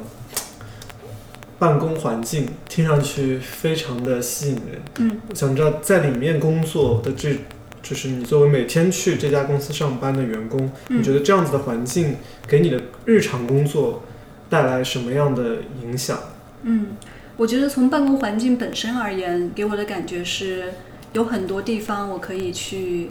探索。就比如说我在我的工位上做了一做一做了一下，觉得无聊了，或者觉得没有没有想法了，我就会在公司里转一转，然后看着非常通透的光直接照进来，然后路边随便走一下就有非常有意思的东西的时候，其实就是让心情豁然的开朗。然后当你看到美好的事物的时候，就是对设计师来说，就好像是在不断的吸收养分。然后当心情低落的时候，在公司走两圈就会好起来，或者找一个找一个巴黎的房间在里面睡一下，就会觉得特别开心。嗯 嗯，然后嗯，这是说环境物物理环境本身。另一方面就是人，你会发现一开始我去面试的时候，我就是被所有见到的人都要融化了，就是所有的人都开心到你不知道为什么。每个人都叫森林。对，我就有一种真的真的就是大家都跟我一样。然后嗯、呃就是他们他们不光是说语气或者说外表给人带来了一种非常温馨、特别开心的感觉，然后另一方面他们是真心，你会感觉他们真心在意，就是他会他会嗯真心关心你要做什么，或者是你一天的感受，然后嗯互相不认识的之间也会相互打招呼，嗯非常的给人的感觉非常温暖。嗯，然后在你感你嗯感觉是你们公司在招聘的时候有故意的希望招募这样子的员工，还是说一些员工进到这个公司以后，由于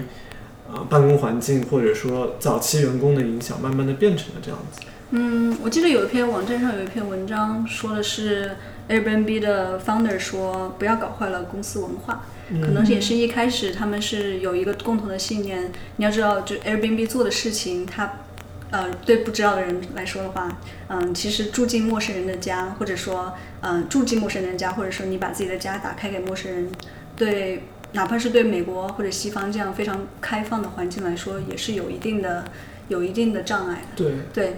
就比如说中国可能这个障碍就会更深。嗯然后他们其实崇尚的是一种人性本真的美，就是他们希望去鼓励社会上更大家互相信任一点，然后去建建立这样信基建立这样一个基于信任的平台。嗯然后他们之前也做过一些 Instagram 的 campaign，比如说 One Less Stranger 啊这样子的话，嗯或者是 Belong Anywhere。然后现在是 Don't Go There, Live There，就是、就是有一种很强的、很浓厚的人文情怀在之中。所以我们会强调说，你员工也是要同时信仰，就是有同样的信仰。所以我们会有面试的时候，我当时面试是有两轮文化面，纯文化面，就是嗯公司会有一个小团体，他们是专门研究怎么样的人符合我们的文化，跟我们的理念相符。然后在文化面的时候呢，就会问你一些很多很类似于心理测验的问题，然后就来判断你这个人的个性是什么样子，然后你在遇到困难会怎么处理，然后呃你是只是想来我们公司，还是说你真的也相信这个我们想要做的这件事情？所以可能在招人的时候，也有一定的程度上，嗯，会有意识的去寻找跟自己嗯意气相投的人。嗯我有点想扯出去，我就记得我们公司以前邀请过你们公司的一个人到我们公司来做演讲，是做 data science 还是什么 data data engineering 的，然后他就是说怎么样能够让整个 team 就通过 data science 的一些计算啊什么的，让整个 team 更加的 diverse，嗯。就做了这样一个演讲。嗯，看来你们公司还挺花心思在这个构成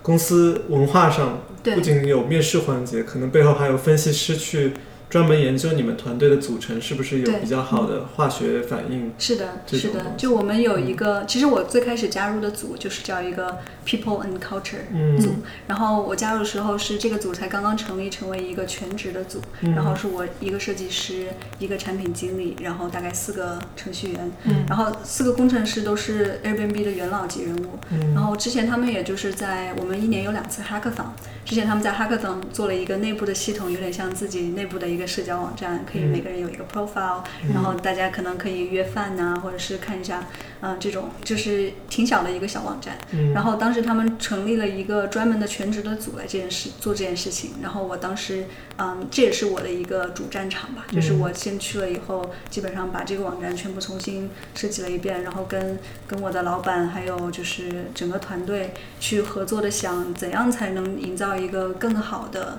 更温暖的环境，贯彻了 Airbnb 的文化。同时，因为我们公司强调归属感嘛，belong anywhere，、我们就说怎样才能够 belong here。所以就是当时就有很多事情，我觉得我是深受了文化的感染，因为我要去做一个做一个工具，能够把把大家集合到一起，然后让大家在公司很快的成长的时候，不要忘了初衷，不要忘了最开始那个大家庭的氛围。嗯，所以觉得这还是一个非常非常有意思、非常幸运的开始。嗯所以你在 Airbnb 做的一个很大的项目就是，嗯，做一个就是改那个社交网站，然后用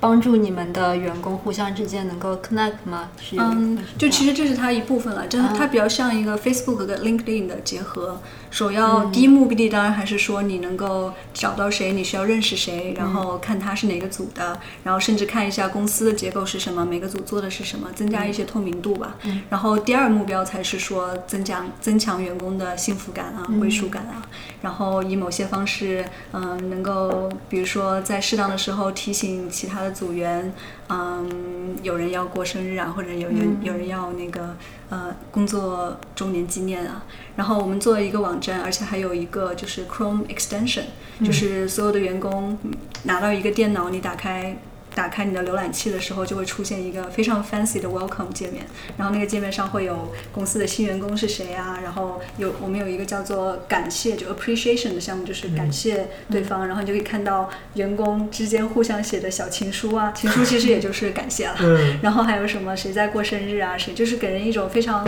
一一上来就有一种家庭的感觉。嗯嗯好棒哦！Airbnb 花了很多心思在这些建立内部文化的，嗯嗯，或者说维持一个良好的内部文化的这样一个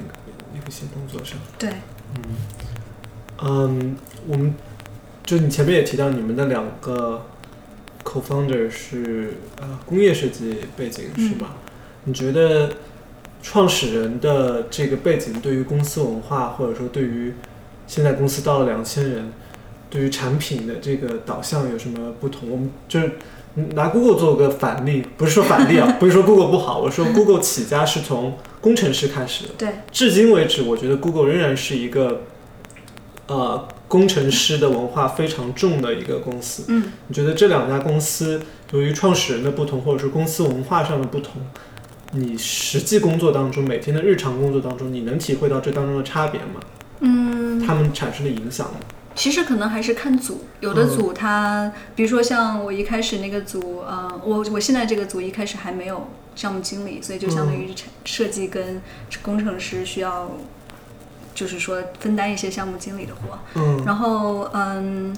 就就说可能是一个 mindset 上的问题。你在 Airbnb 上的时候，因为有有人说这是 design driven，但是我们不愿意说自己是 design driven，是因为毕竟还是很尊重这个三角的力量权衡。嗯，只是好处就是说，其他的 function 它会对 design 会有一个最基本的尊尊重，因为上面也是 designer，然后他建了一个比较好的文化范围。嗯嗯，文化氛围，所以嗯，可能比较直观的感受就是，设计师还是挺能说得上话的，而且设计师很有使命感。比如说，我的老板经常跟我灌输，如果你是那个 room 里唯一一个会议会议里唯一一个设计师的话，你不要被其他人的声音淹没，然后你一定要记得你代表的设计师的立场，哪怕你只是一对十、一对一百，你也要坚定自己的立场。不是说我不接受别人的意见，是说你要时刻记着你代表的用户的思考，你要代表设计师自己的思想，而不是说因为这么多人对着你要说你必须要做什么的时候，你就只能只能妥协。对这一点说起来挺容易，但做做起来特别难。对对对，是的。那你这方面有没有什么经验呢？就是做到这一点。其实经验上来说，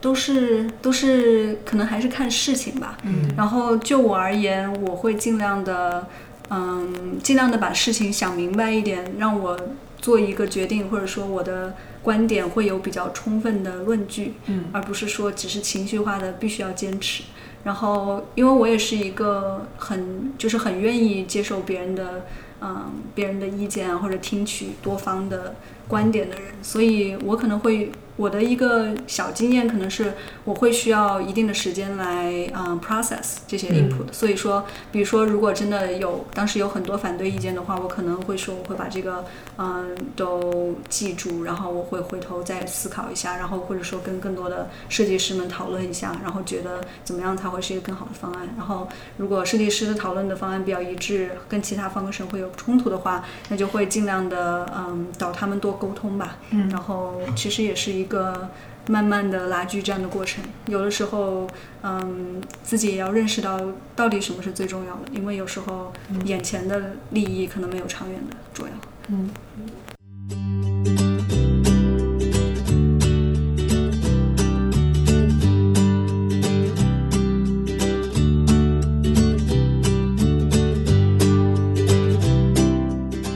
那你在 Airbnb 还有做别的什么项目吗？嗯，就刚加入大概一个月左右吧，就有一个算临时的小项目，是直接那个 Head of Design 找到我说，嗯、你有没有时间来做一个我们的自己的博客？当时 Airbnb Design Team 它是有一个博客的，但是就是已经很久很久没有更新，然后也没有文章也没有更新，然后那个版本看起来也比较旧了。所以就说觉得我刚来，然后又是做 people and culture，所以嗯，就自然而然的说可以，如果有时间可以 take 这个项目，然后我就很高兴的做呀，因为我之前也很喜欢 Airbnb 这个博客，虽然它已经很久没有更新，但我觉得很代表 Airbnb 这个 design team 的嗯个性，嗯，所以我就有一个机会跟这个 head of design，相当于我们 design 界的。这个 Epic 的头有一些直接的合作的关系，一开始还挺吓人的，因为觉得刚来没多久就要跟这样有一个面对面的合作关系。然后后来也有一些待的比较时间比较长的设计师跟我介绍一下这个人的风格呀，然后什么的，然后我觉得他其实挺好相处的，然后就硬着头皮上了吧。然后就就还然后跟有一个 prototype 一起合作，然后把这个呃博客设计出来。然后在做博客的时候，其实嗯设计本身没有说跟设计师的这个交流来的成就感大。因为我现在做的这个东西是给以后设计师他们有一个发展自己、发表自己意见的平台，所以说要考虑到不同的文章的内内容形式呀，然后考虑到怎么样有一些话题的分类啊，然后就会跟一些设计师去交流，会了解一下他们的需求。所以在我刚到公司没多久，就因为这个的机缘认识了很多人，然后同时可能也因为平时也会画一点呃有意思的东西，被大家知道了以后，他们把我封为了 Cute Therapy 的代言人。那其实也是可能是因为我平时就喜欢搞点有的没的，然后这个算建立了一个很好的革命基础吧。就以后他们有什么关于文化上的项目啊，或者是有意思的项目啊，就能想到我，让我觉得很开心。嗯，这次不是随机的一个机器让你找吃饭，给了你一个正当的理由去认识不同的设计师，对对，项目直接相关。嗯，我记得这个 Airbnb 点 Design，嗯这这是你们的域名吧？对。这一版发布的时候上了 Designer News 那天的头条，哦，是吗？我都不知道。对，然后 Prada Hunt 应该也有也有抓你们的。哦，是吗？对对对对，我是通过我是在 Designer News 那天看的头条才看到你们改版了那、哦那个，然后感觉大家的评论，你不知道有没有，你可能都不知道大家怎么评价这个网站，对，大家都就感觉应该赞的挺多的吧，我记得，不然也不会被顶到第一名去那天。嗯，其实我觉得还是沿袭了很多我们 Head of Design 他自己的一些理理念，比如说他觉得文章内容的本身要比你的形式更重要，然后要怎么样让你这个框架能够更好的体现照片呀、更好的体现文字啊，然后阅读的比较舒适啊，嗯、而不是说有很多装饰性的代表，比如说背景上来代表我们的，嗯，代表我们的设计语言之类的东西，所以还是受益匪浅吧。嗯，我觉得这个项目的 scope 也比较适合刚加入一个这样的公司来上手，是的，还能认识很多人，简直是在了美国的项目。对啊，从来都是运气这么好。嗯嗯，我们就是在准备这次采访的时候，有去扒你的 LinkedIn，然后也有看了 Airbnb 的一些招聘的一些网站，我们看到 Airbnb 好像把就你的 title 叫 Experience Designer 吧，嗯好像大家所有设计师都叫这个这个名字是吧？你们也不分对，不分视觉和交互，就大家都做一全套。对，嗯、这个 title Experience Designer 很就是在行业里面听到的比较少，是有什么特别的地方吗？你觉得？嗯嗯，我也没有听到过官方的解释，嗯我们有一个内部的培训，但我觉得自己的理解呢，嗯，可能是需要淡化这个 user 这个概念，就是用户这个概念。我记得在学校的时候就有课，老师会说过，嗯，我们尽量不要提到 user 这个词，因为 user 它是一个，就老师当时举着非常不好的例子，他指的是 user 听起来很像一个 drug user，就是那种 addicted to something，就是你，就是就像比如说你是嗑药的嗯某种，或者是你用使用东西的某种人，就听起来非常的功能型。嗯。然后他当时强调了说，我们现在不要又叫 user centered design，不是以用户为中心的设计，我们要叫 human centered design，、嗯。以人为中心的设计。所以它其实更强调你作为一个人能够感受到的体验，就就是可能更加有人性化，更加有人文情怀。然后像我们公司又是非常注重，你知道人性啊，然后美好啊这些东西，所以可能也会。也许是有意无意的避开了用户这个概念，嗯，然后再一方面，就是因为我们是一个平台，然后它牵涉到的人是非常广泛的。就比如说，它有房东、有房客，然后有客服，然后可能还有第三方的，比如说清洁的呀，或者是嗯。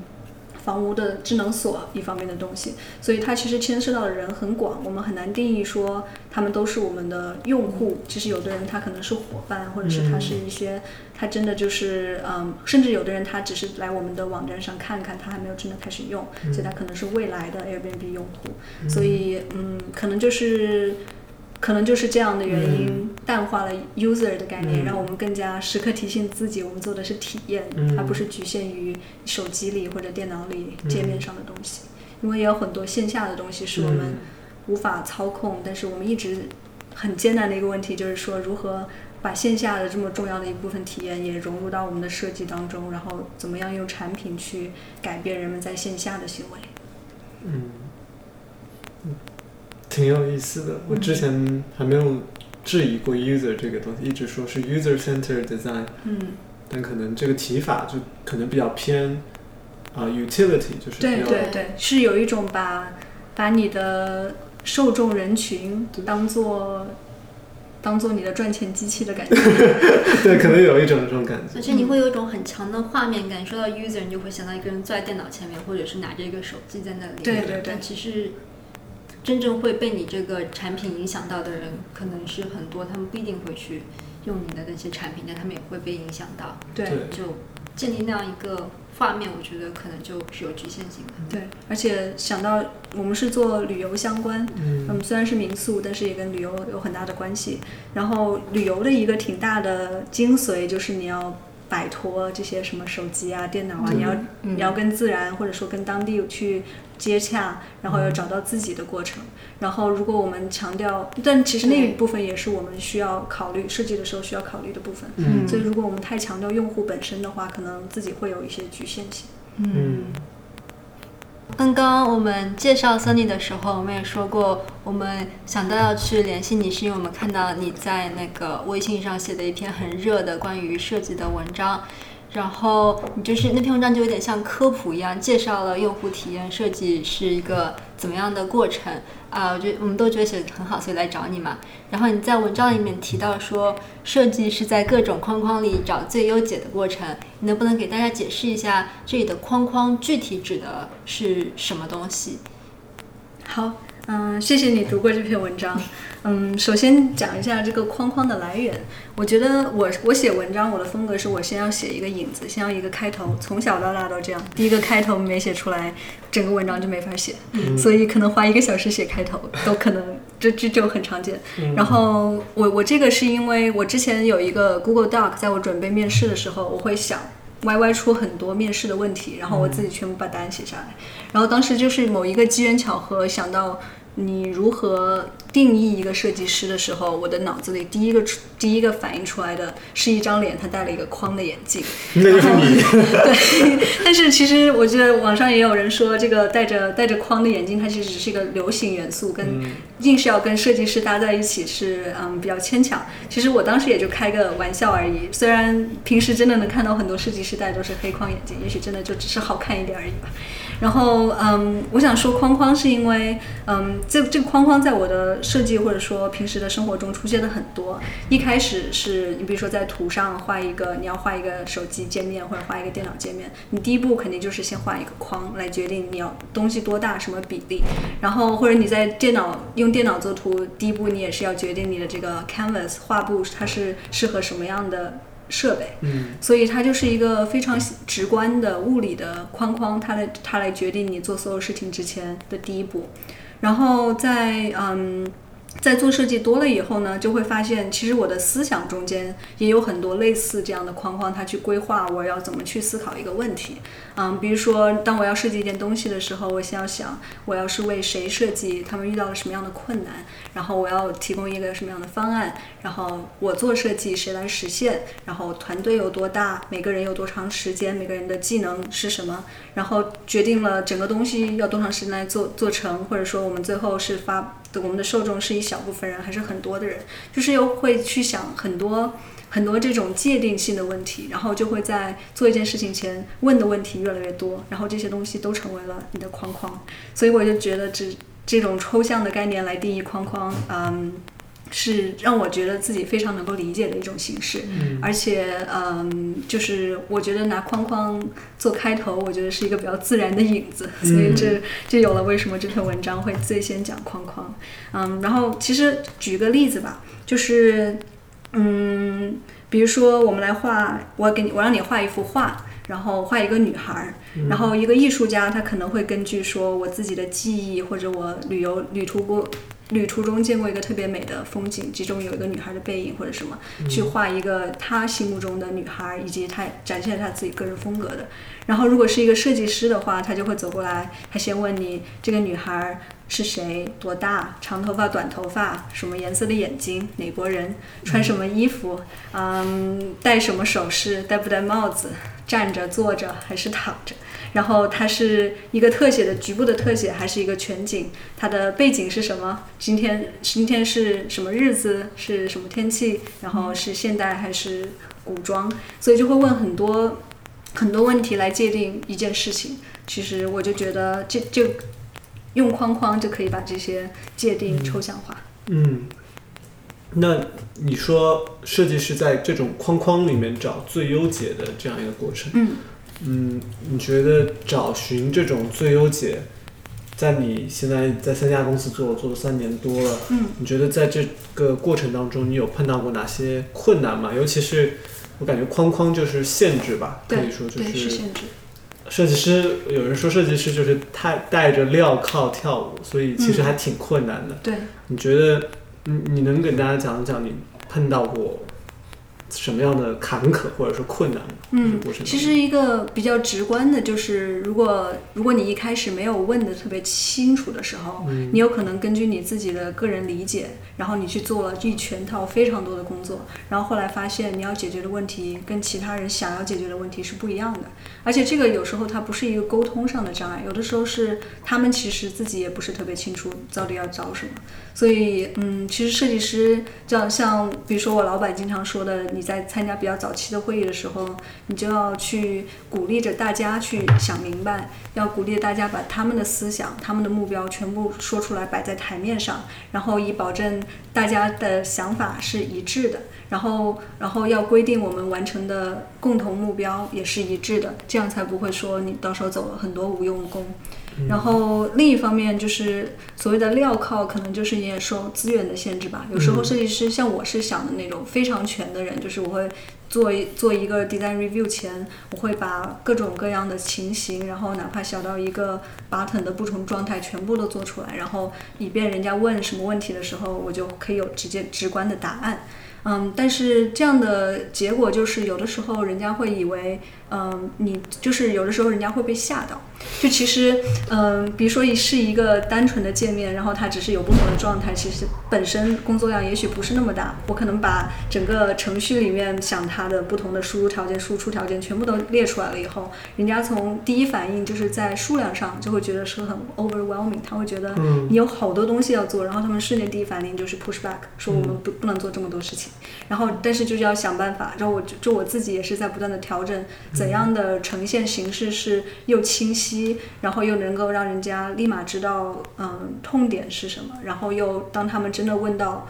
这些，嗯，如果这样，如果那样怎么办的时候，你又可以直接拿一个结果出来给他们看的。所以是是一个权衡吧。然后可能在平时的讨论中，嗯，我有时候也会想着，嗯，因为我是做事挺快的人，就是现在基本上 Google 之后，我都不太走 wireframe，我直接都是 HiFi。然后这样好处就是你可以让大家呈现出真正你希望未来的样子。嗯，就是他们不需要去发发挥想象，或者说每个人脑子里想的又不一样。但是坏处就是你可能做了，嗯，做出来以后，人家就觉得真的是这个样子，然后他有时候会信到一些不是那么重要的细节。嗯。比如说我画一个画一画一张，比如说画文章的图，如果图跟标题不一样的话，有人就会就会走入这样的 rat hole，他会说为什么这个图是这样，文字是这样，然后其实就只是在互相浪费时间。所以我也会学会说在什么情况下会要。用越快越简单的方法把信息架构给大家看，然后，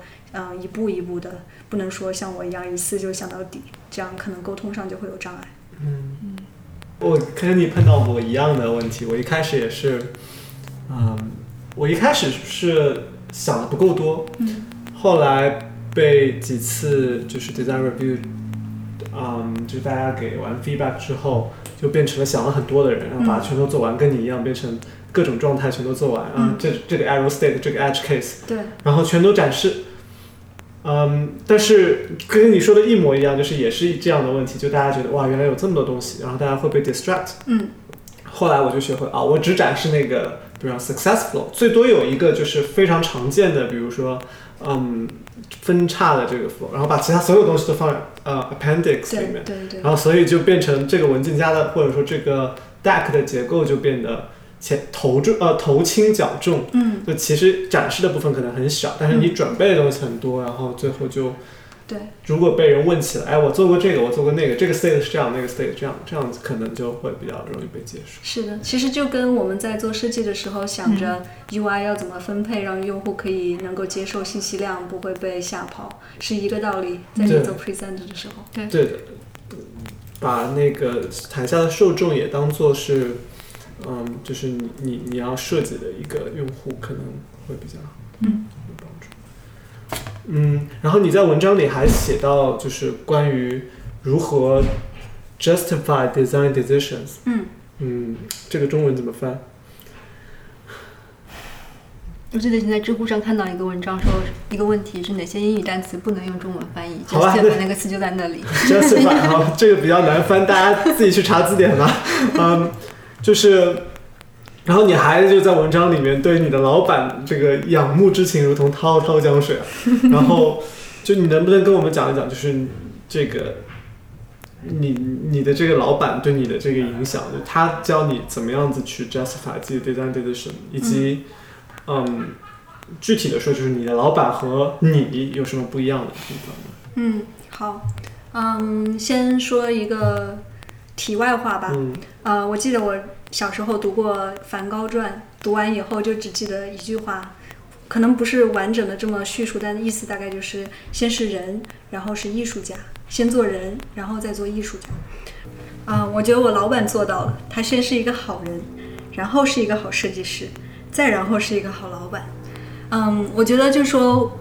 回到你刚刚那个问题，说 justify design decision，嗯，其实就跟辩论一样，或者说。不说律师环境嘛，就是平时说话的辩论一样。一个人他本身的气质以及他表达问题的方式，很大程度上会决定对方的接收方法。就比如说，你想你想表达一个关心，可是你说的是非常凶残的，吃了吗？怎么还没吃？就可能如果你们关系好的话，可能会觉得啊，这是这是表你表达关系表达关心的方式。如果你们很不熟的话，你可能觉得这个人很粗鲁。然后同样适用在一个会议环境中，他有的人说话很急，或者说比较尖锐，他没有修饰，然后直奔重点。这样有的人听到的接收的效果就是你在命令我，你没有给我没有在咨询我的意见，没有给我选项，而是说你就把我当猴子使，让我去做这些事情。然后我觉得老板的好处是他是一个非常非常 chill 的人，就是你问我们公司任何一个人，第一反应都是他非常 chill，就是他他说话非常的云淡风轻，然后呢也比较慢。然后他很很就是很真诚，他说话的时候一定是看着你的眼睛，然后嗯，就是有一种心灵的交流，而不是说他在他在闭着眼睛命命令你或者也那个趾高气扬的对你说话。然后好处就是能让听的人真正的去听他的意思。嗯然后有时候当我跟他就是交流多了以后，我发现有时候他也有强硬的时候。那他强硬的时候使用的语言可能会是你觉得为什么那样不好，或者是依依然是有一种问句的方式，依然是以你为他说话的中心。但是你会感受到，其实你也没有其他的选择，或者说你已经很自然的被幸福，就该这么做。但是我觉得好处就是你可以在以一种比较比较自己也信了的，就我也信了 的状态去做，而不是说产生一些负面情绪或者抵触情绪。然后感觉这这算是一个沟通蛮重要的点吧。化骨绵掌，对，有太打种太极。对，这个感觉是武功的最高境界，就是它不是让你来硬碰硬的，而是说着说着是，哎，好像我被你绕进去了，确实就是这么回事，对对是吗？对对，这个我也信了。啊，那这个这个确实很厉害，可能大家有我在我我入行之前，我工作之前，我都想象着那些高层老板都是那种趾高气昂，然后嗯，比较凶的，然后工作以后发现，哎，其实很多做到，甚至是做到 director、VP 级别的，他们有的是很多都是很云淡风轻的对人，嗯对。这点让我很惊讶。其实我就很信 people skills，我觉得嗯很多是到了某一个层次的时候，都是软技能在实力。很多人你只要够努力，实力都可能达到一样。对于中国人来说，你可能考的分数都是一样，但是就是可能在国外会比较明显的感受到，你怎么做一件事情和你做一件事情对旁人带来的影响，会直接决定了最后的结果。而不是说你自己有努自己有能力靠单刷就一定可以成功。嗯，那你觉得，就是你老板，你老板工作几年了？你就知道吗？呃，他其实是 CMU 同一个项目的学长，啊，大概不知道比我大六年，不是比我大六年，嗯是他那个项目比我大六年，但他项目之前可能还有工作经历。啊，嗯这样子。那你觉得一个在职场工作六年以上的人和刚刚出，你也不算初入职场，但嗯很多可能我们的听众都是初入职场的初级设计师。嗯，你觉得他们除了在 people skill，我们我是一方面，觉得嗯除了在这方面还有什么不一样的地方？就是说，大家你观察到的，就是高级设计师或者甚至是总监级别的这种设计师和嗯初级设计师有哪些不一样的表现？嗯，对，其实一个挺明显的表现，或者是一个挺直观的表现，就是你是从手上的活逐渐的转向脑脑子里的活。嗯嗯，就比如说我刚开始做设计，或者是上学，或者是到了工作，我第一方面想的就是我要出很多的图，我要做的很漂亮，然后我要做好多好多的项目，然后让我的 resume 看起来非常漂亮。嗯然后不太会去考虑说，呃，你让我做一件什么事情，我也说，嗯，好，我做，然后我就把它全部做出来。然后，但是我老板就给人有一种他不会那么快跳入这个沼泽，他会在外面看，他会说，他会需要看你这个东西全局是什么，你的问题是什么，就像之前说的那个画画姑娘一样，就是要他要问很多的问题，他要看清这件事情，然后他不会那么轻易的去 commit，他一定要确保自己做的事情是有意义的事情。嗯所以他会花很多时间去想，嗯，想这个问题本身是什么，它是 question based 或者说 question driven，而且像刚刚初级的可能会是一个 solution driven，就是你会一一一立马就跳到我要怎么画一个界面，然后就这样，但他会。避免直直接跳入结果，包括在某些开会的时候，嗯，哪怕是头脑风暴，有的其他职门的人很容易就想到，那我们就做一个什么什么，因为其他的人做什么什么，但是老板就会说，为什么要做这件事情？就是为了不会不光自己不会跳入那个漩涡，也会有力的帮助别人不要太早的跳入漩涡。嗯，他会往往这种人他会退一步，比你看的可能更更高更远一层，对，嗯。然后会大大的帮助你陷入沼泽、陷入漩涡里的人。对对对，特别是初级设计师被安排的工作，一般都是漩涡的底层。对，就是你做这个，你做那个，但是你可能并不知道在上面是什么样子。是的，他们会帮助你去来看这个看待这个问题，嗯尤其是在跨部门、跨职能各个方面一起沟通的时候，呃，一个初级设计师很可能就塞在漩涡里面出不来了，他是需要你的老板来引领你走出这个沙坑什么之类的。是的，嗯我觉得这一点说的我好有共鸣啊！就我觉得我刚刚开始工作的时候，就是我知道要做什么，我就立刻打开 Sketch，然后就开始画，来进进一个画板，然后开始哒哒哒哒哒往上面扔东西。嗯，但我现在感觉我很多设计开始转到 Evernote 去做设计的，就是我在是我把我的思想都写下来，对然后理清楚了再开始做，反而我觉得会效率反而会更高。对对，然后过的那个、过的概率也比较大一点。对，而且就是这其实就是把它写成一个 doc，是跟其他职能很好沟通的一个方式。比如说我们都用 Google Drive，然后你写一个 doc doc 的初稿，别人也可以过来，然后加评论啊，或者是改这个东西，很轻易。但是如果你做成一张图，哪怕现在很多图的分享工具，你也可以在图的某些上面精确到点来来写评论，但是也会让别人有一种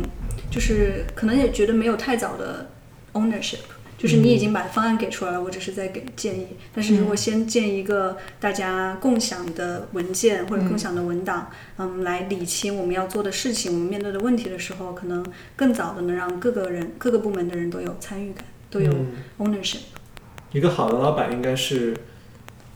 帮助你理清问题是什么，我们解决的问题是什么，而不是告诉你应该怎么去做。对，嗯对他基本上从来不会跟我说你要怎么怎么做，嗯他总是不断的问我为什么做了这个，为什么做了这个，而且他他还会跟我讲说，我问你为什么，不是因为我自己心里有一个别的答案，我只是希望你自己有一个答案。嗯，所以就是他有很多这种让我一愣一愣的时刻。很有启发性。对，对，嗯那你觉得总结来看的话，一个你认为比较优秀的设计师，他应该有哪些啊、品质呢？嗯，问得好，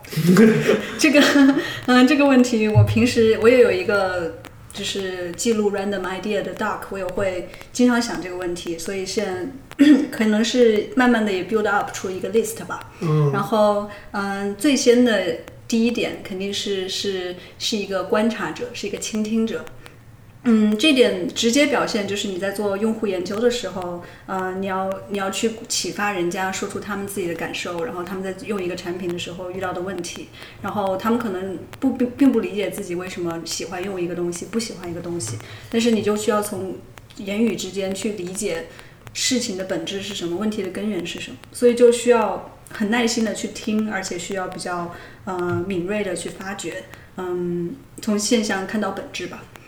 然后另外一个方面呢是嗯独立的思考，而且辩证的比较全面的去思考问题。就像之前说的框框，当嗯有那么多现实的框框，有时候你可能还需要给自己多画出来一些框框，然后才能更好的在一个比较复杂、比较高维度的情况下定义一个产品，定义你要解决的问题，然后。在跟其他人讨论的时候，跟其他其他的人，甚至是辩论或者对峙的时候，也要不迷失自己。当你有一个独立的一套判断方法，而且你有接收到你自己觉得足够的信息量的时候，你才有自信去说你这个决定是 informed decision，而不是你凭自己的嗯任性就要这么干。然后再接下来很很普遍的，这当然是创造力和想象力了。我发现最近就是，其实 UX 算是一个近几年突然之间蓬勃发展的东西，就是大家都知道，好像说门槛不是很高，然后需要的技术也不是那么强，你只需要懂一些是个人就能懂的道理，然后就可以入这一行，工资还特别高。然后呢，嗯。就有就可能会涌现出一批依葫芦画瓢的吧，就比如说，嗯，有的人甚至会觉得 engine 就是有的有的小公司，他可能会觉得不需要设计师，因为嗯，什么东西成功我们抄过来就好了，然后呃，既然证明了可以工作，我们用就好了，反正别人也告不到我头上来，嗯，所以。嗯，真正难得的设计师就是他在除了说我有很多限制、有很多框框，知道怎样的东西是最科学、最有效的服务于大众的时候，还能够保持自己独特的一点个性，然后知道有保维持自己的理念理念，并把它灌输到产品中。我觉得这样子的在。真的带着脚镣靠带着脚镣跳舞，这种在极小的空间里发挥巨大的想象力的能力是很很难得的。嗯嗯，然后再就是不要玻璃心吧，就 像之前也说过，在开会的时候，你有可能遇到不是那么风云淡风轻的人跟你讲的话，可能会很犀利，也可能会让你觉得怕怕的。但是就是要逐渐的训练的处乱不惊吧，然后。嗯，能够以一个平和的心态去面对人家对你设计的反馈，不是针对你个人，只是对你的，只是对你做出来的东西是一个嗯非常客观的评价。然后也要做好心理准备，就是永远没有终稿，永远可以设计下去。然后，所以我的一个习惯是，我如果有一个要大改动或者稍微有一点，哪怕稍微有点改动的时候，我每天会另起一个日期的文件夹，然后把所有的东西复制进去，然后。呃，原文件就随便乱改，然后好处就是，嗯，当你改了很多很多版，最后发现之前某一版可以用的时候，你可以直接跳回去，而不会说东西都丢了。然后这个，比如我，我记得我当年在学校的时候做文件就是 final。Final, final, final, final, final。对对。This is definitely final。对对对对。工作以后会发现根本就没有 final 这回事。对呀，因为没有 final 才不失业呀。对。嗯，然后再再一点跟上一条比较相反的，就是会随时化身为嗯处女座，倔强的细节控。就是这点其实不是针对别人，是针对自己的工作质量的。嗯，就。嗯，就说，比如说画一个图，我自己是不太能够接受有东西没有对齐，或者有的颜色有偏差，嗯，或者加上我老板还经常说，这个如果有 typo，就说明你对细节不够谨慎。之前我其实对 typo 根本没有那么在意，然后如果人家在 review 的时候看到一个写的奇怪的，人家可能会说，比如说 design，人家会说 digson 之类的，然后人家也只是笑笑，我觉得不会影响别人理解的能力。但是，一旦老板跟我说了，这就是你 attention to detail 的表现的时候，这让我觉得真的 typo 也非常重要，因为它是一个非对文字。特别敏感的人，所以不管是语法错误还是 typo，他看到了都会都会一定要指出来。嗯，然后再就是，嗯，比如说实现的时候，我如果在 Sketch 里，我会精确的量好每个东西之间的间距，然后是四十八，它是八的倍数嘛？因为比如说做安卓或者现在都比较喜欢用这个。嗯，喜欢用这个方法，然后四是四十八，它就是四十八，你不能搞成五十，不要不要以为我看不出来，但是 即便看不出来，就是它还是一个，就是跟怎么说原则性问题吧。嗯，就举个例子，你去体检，然后人家把你量矮了两公分，或者把你称重了两斤，完全不可以接受。嗯。然后这细节控除了就是说这种这种细节上的锱锱铢必较，另外的就是在设计本身上，比如说能不能考虑到某一个很小的点的嗯的不同的状态，或者说某一些呃精心设计的小动效，或者从一个屏幕跳转到另一个屏幕的这个转换方式，都是可以很好的打磨的。嗯。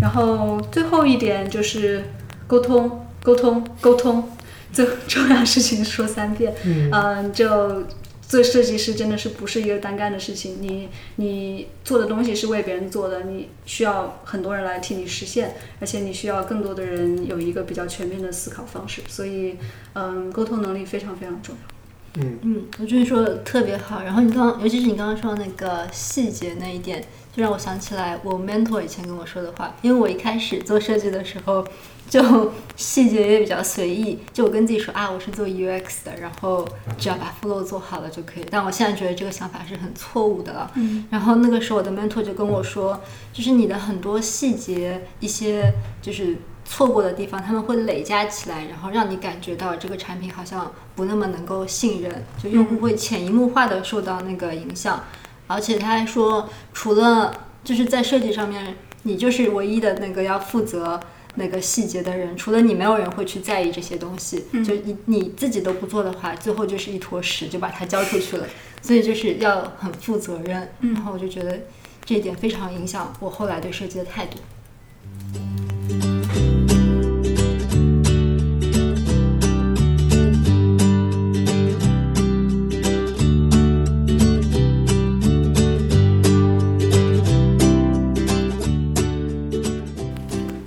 那我们啊讲了很多很多关于设计的东西，我们最后聊一些啊轻松有意思的话题吧，因为我们，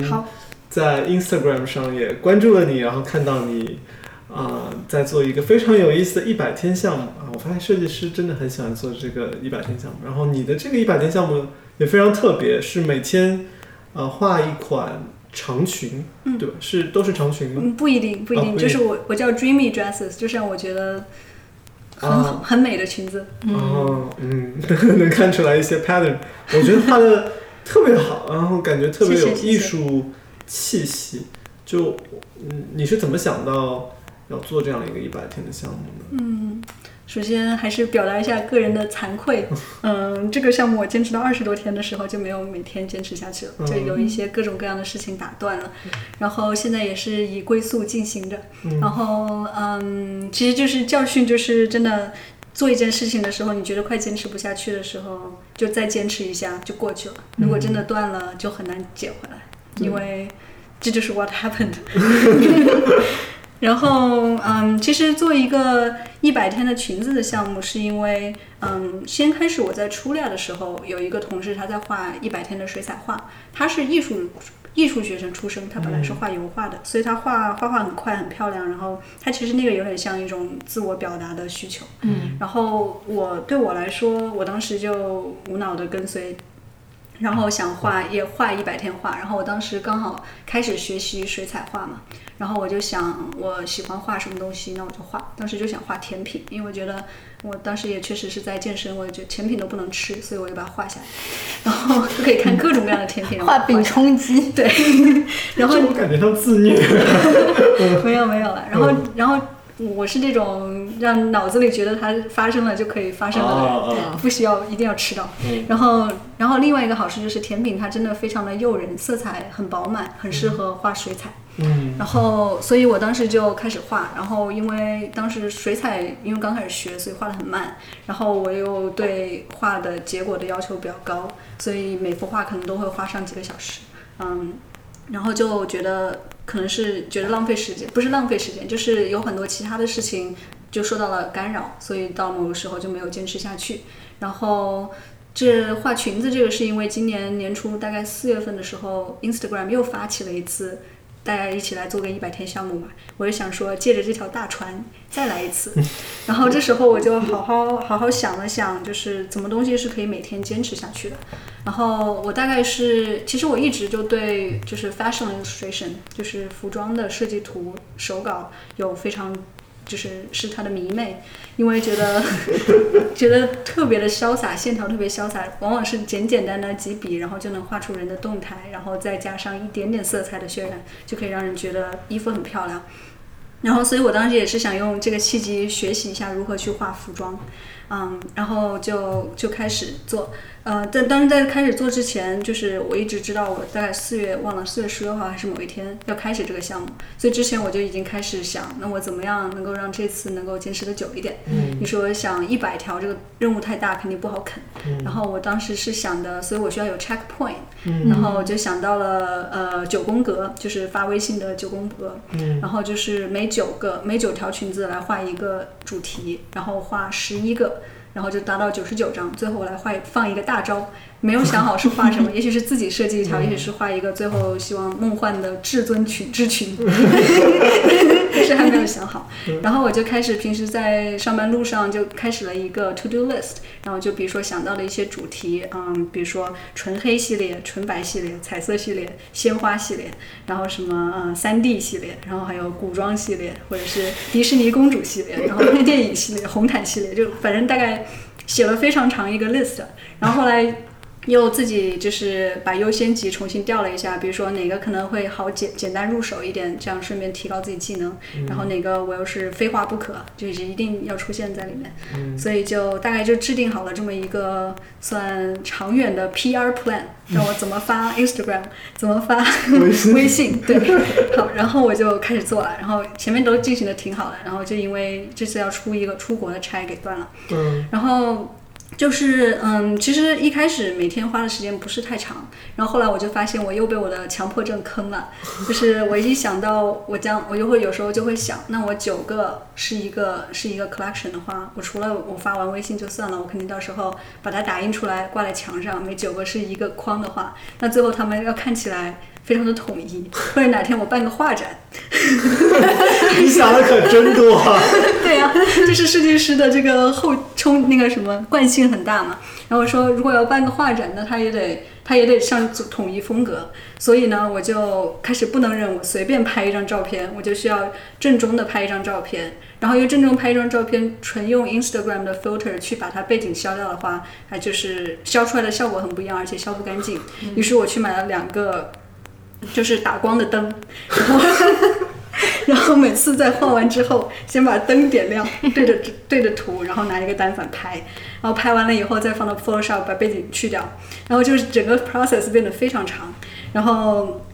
去掉以后吧，我还要把这个图把它编号放在一个文件档里，然后美酒装出来以后再放到一个 Sketch 里，把它放到一个 presentable 的呃状态。所以呢，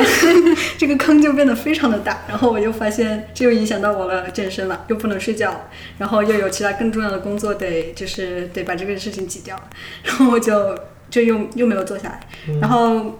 这就现在最近搬完家，然后又把话剧搬出来以后，我就有一点想，我不要那么纠结了，就是我需要找到我画这一百条裙子的初衷，不是为了一个 PR，我其实是想学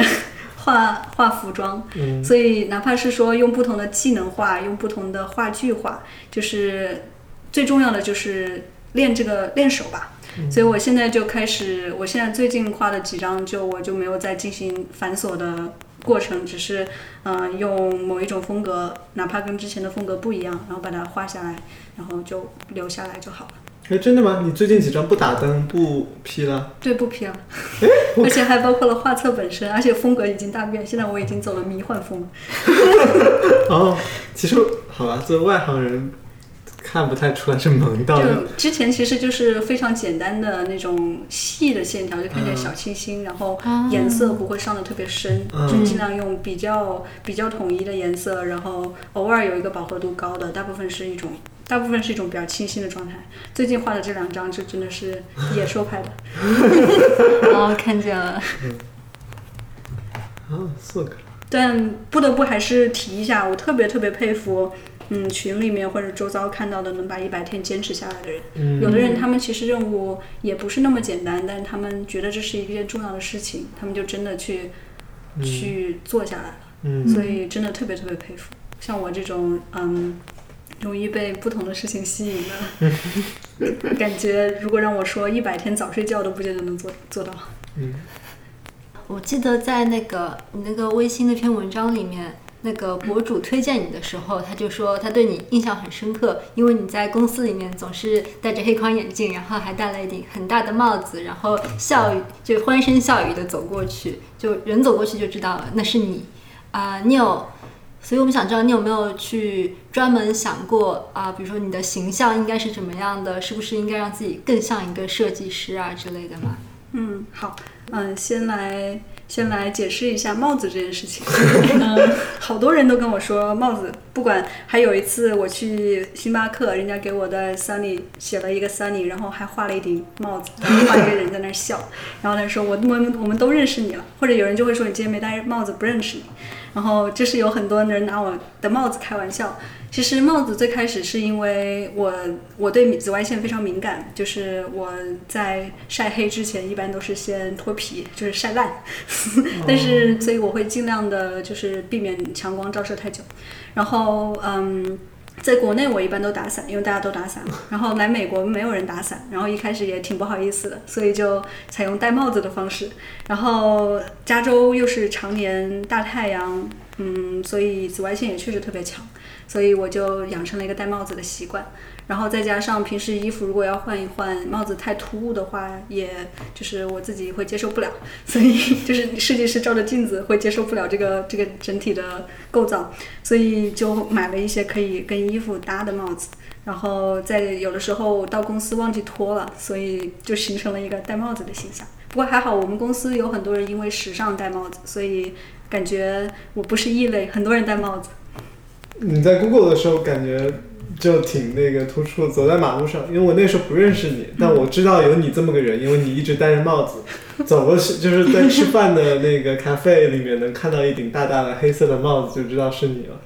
尽管我不认识你，对对对，其实都没有刻意的去做这件事情，嗯，但是嗯，感觉无形中形成了很好的 PR，这是一个对啊，你觉得这这点有帮到你吗？在不管是在设计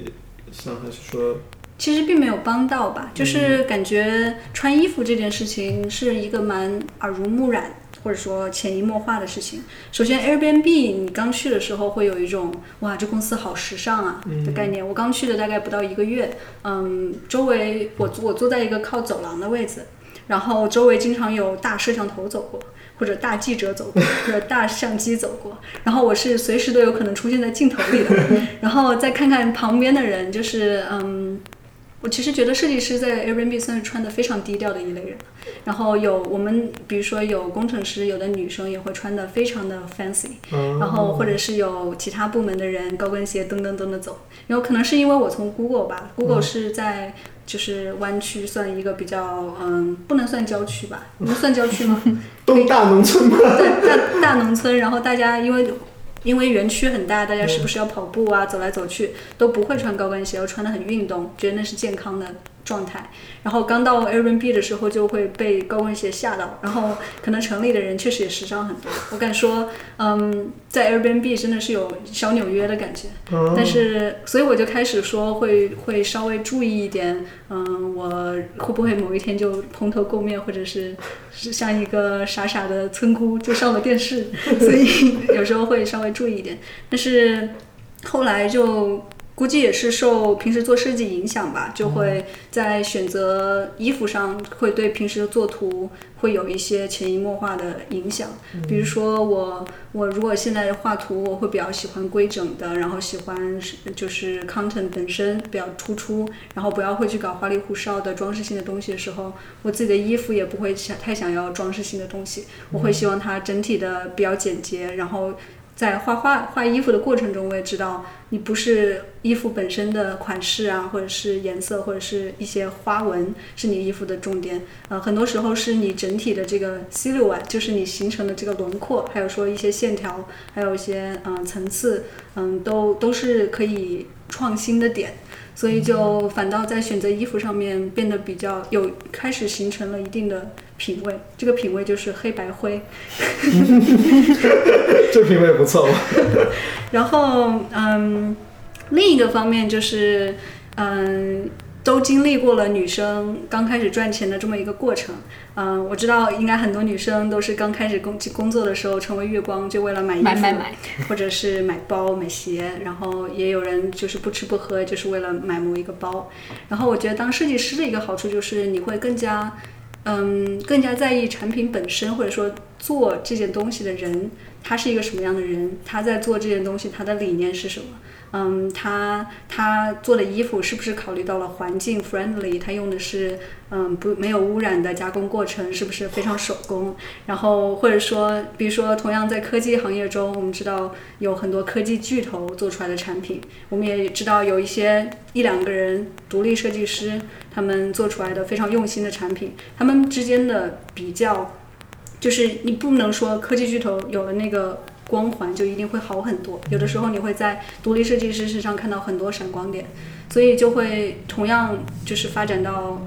就是类推到服装或者品牌，你会觉得那个 logo 真的不能代表什么，或者有的时候 logo 成为烂大街的时候，它就失去了一种品质，它只是一个品牌。而我现在反倒更加喜欢说去支持嗯当地的。小作坊，也不是黑作坊，就是那种 独立的设计师，他们也刚刚入行不久，然后他会花很多的心思去想他要用什么样的材料，他会做什么样的嗯剪裁，就是当他们对一件衣服或者一件产品注入很多心血的时候，我会更加在意那个价值。嗯，对，就是个人形象其实没有刻意的去管理，但是你你的选择其实有一定程度上代表了你自己的品味和。和设计理念吧，嗯嗯嗯，比如说一个很有身份的人，他可以穿得很低调，然后很亲民，或者说很运动，然后体现了他阳光的性格或者谦虚稳重的性格。嗯，但是低调的东西不见得便宜，有很多手工的限量的东西很难买到，然后谁也不知道，然后还可能很贵。嗯，但但我还是比较追求又便宜又低调的东西，而且品质要比较好。嗯，然后。我也见过很多设计师，比如说我们公司的很多设计师，他们每天都是黑的。然后我记得有一个有一个非常帅的女生，她说她的衣柜就是一排黑 T 恤，就是你每天看到的造型都一样。然后，但是我觉得她每天都神采奕奕、光彩照人。一方面是因为她又高又瘦，另一方面是因为她就是一个很漂亮的帅 T。然后你就会让你觉得这个衣服整体的形象，本人。占到了一个很大的比重。就是说一句俗套的话，就是如果你自己不够好，你穿再漂亮的、再有钱的东西在身上，这个整体的气场是不搭的。嗯，这想特别说一下，我看到我很喜欢的一幅海报画，就是一个穿黑色女生穿黑色衣服的女生，她在扎辫子，然后配的画是 She always wears black, but she has the most colorful mind。嗯，我曾经也。见过不少设计师，真的都是一直穿黑色。然后每次看到他们的时候，我都会想起这句话，然后会让我更关注人本身，还有人思想的 colorful，而不是外表。嗯。我看你在社交媒体上对自己的描述是 experience designer at Airbnb, illustrator at home, watercolorist at heart。就你是设计师，但你可能有一颗向往艺术的心。就我很想知道，你觉得你怎么理解设计和艺术，以及就是艺术对你的整个人或者对你的影响是怎样的？嗯。其实这是跟我当时写那篇文章是直接契合的。嗯，当时我我一方我一直也一直在，就是我一直也在想，设计跟艺术他们到底有什么联系，有什么区别？嗯，其实这两个东西是不能完全分离开来的。就是你在做设计的时候，一定要有艺术的滋养；做艺术的时候，也有设计的规划。嗯，其实我觉得他们可能是一个，就像你人人的。两个脑子一样，不是两个脑子，就像人的左右脑一样，一半是主理性的，一半是主感性的。然后设计就其实是一个很很严谨、很有规章，嗯，很有原则，它是一个理性的东西。然后艺术它是一个你自我情感的表达，自我嗯自我价值的表达，追随一些可能自己都没法解释的东西的一些一个感性的内容。然后嗯，做设计的做设计能让我。对什么事情都会有所规划，然后啊有一些有一个章法有原则，然后做艺术的时候可以让我更加突破自我，然后去追追寻一些嗯情感上的精神上的东西，嗯就两者结合就可能形成了嗯我对工作的态度和对生活的态度吧。然后，呃，设计它可以让我更加理性、更加客观、更加全面的去感知这个世界，然后去思考一些问题。啊，然后艺术它会让我更加重感情，更加重人文，然后更加重这些嗯看不到摸不着的东西。嗯，然后。嗯，简单简单安利一下最近我的新坑，叫 Buddha Board。嗯，不知道国内这个东西有没有？就是它其实你有有可能在外面有见到过有人拿拿着大毛笔或者大拖把在地上写字，嗯，然后干了以后就没有。然后 Buddha Board 其实它就是一个小小的小小板子，然后它会配一支笔，然后有一个非常有艺术感的墨盒，其实就是装水的。然后你沾了水，然后在上面随便写点什么，然后大概过个十几秒、半分钟，它就会消失了。然后我曾经有有有有试过，就是直接写上，然后拿着一个相机在那儿录，就是看它消失的过程。就其实你会觉得这个时间是很慢的，就是它真的一点一点、一点一点变淡。然后然后倒没有。但是如果你不是一直盯着它看，而是你写完了，你可能去喝了杯水回来，它就没有了。就就这个东西让我对时间有了一种放大的去看的感觉。就是我之前看《三体》，深刻的觉得人的生命就是一个随机事件，就是宇宙长河当中你活这么一下，就其实是一件很幸运的事情。每个人活多长也是一个随机事件。然后，嗯，其实也许对宇宙来说，这个生命跟它的这个比例关系，就跟你现在在布达布上写一张纸，然后喝一口水回来，这是个东西，呃，在布达布上写一个字，喝一口水回来，这个东西就没有，是一个道理。所以我觉得，像我从布达布的里面感受到的就是，嗯，时间的流逝很无情，你没有办法阻止它，嗯，你没有办法让它停在某个点，你没有在没有办法让你喜欢的事情。待得更长一点，也没有办法让你不喜欢的事情很快的过去，就是都是要一步一步的经历。嗯，另一方面就是你会觉得时间真的可以治愈一切，它可以让你的一切推倒重来。然后这个重来并不是说我跳到过去的时间点然后改写历史，而是说我如何在我未来的时间里重新有一个新的规划，或者说重新做做一件失败了以后再重新再来做一次这种感觉。就可能，我觉得如果没有艺术，我的生活就会少了很多这样子思考的过程或者顿悟的过程吧。嗯，我一开始还在想这个东西为什么叫 Buddha board，听了你讲了这么一段以后，我在想，哇，原来是有禅意在里面的。对对对，连包装上面都写的是那个稍纵，感受稍纵即逝的乐趣。哦，有意思，挺有意思的。好，我们的节目已经录了两个多小时了，这可能是我们有史以来最长的一期节目了。我太啰嗦了。没有没有，非我唐僧非常非常有价值，很有意思。那节目最后的话，你给大家留一个，嗯，留一句话，或者说有一呃留一个联系方式这些。嗯，好，我祝大家找到自己。嗯，联系方式的话，嗯，就留我的网站吧。I am Sunny Wang dot com。啊，这是你的作品集对吧？嗯，对，现在其实更新的比较慢，但是至少它算是一个入口吧。如果需要其他的方式找我，上面都有。嗯，你有什么社交媒体的账号想要？嗯，Instagram 是赢 Sunny Wang，嗯，然后 Twitter Dribble 都是这都是一样的。嗯，好的，好，今天谢谢王莹做客节目，谢谢。好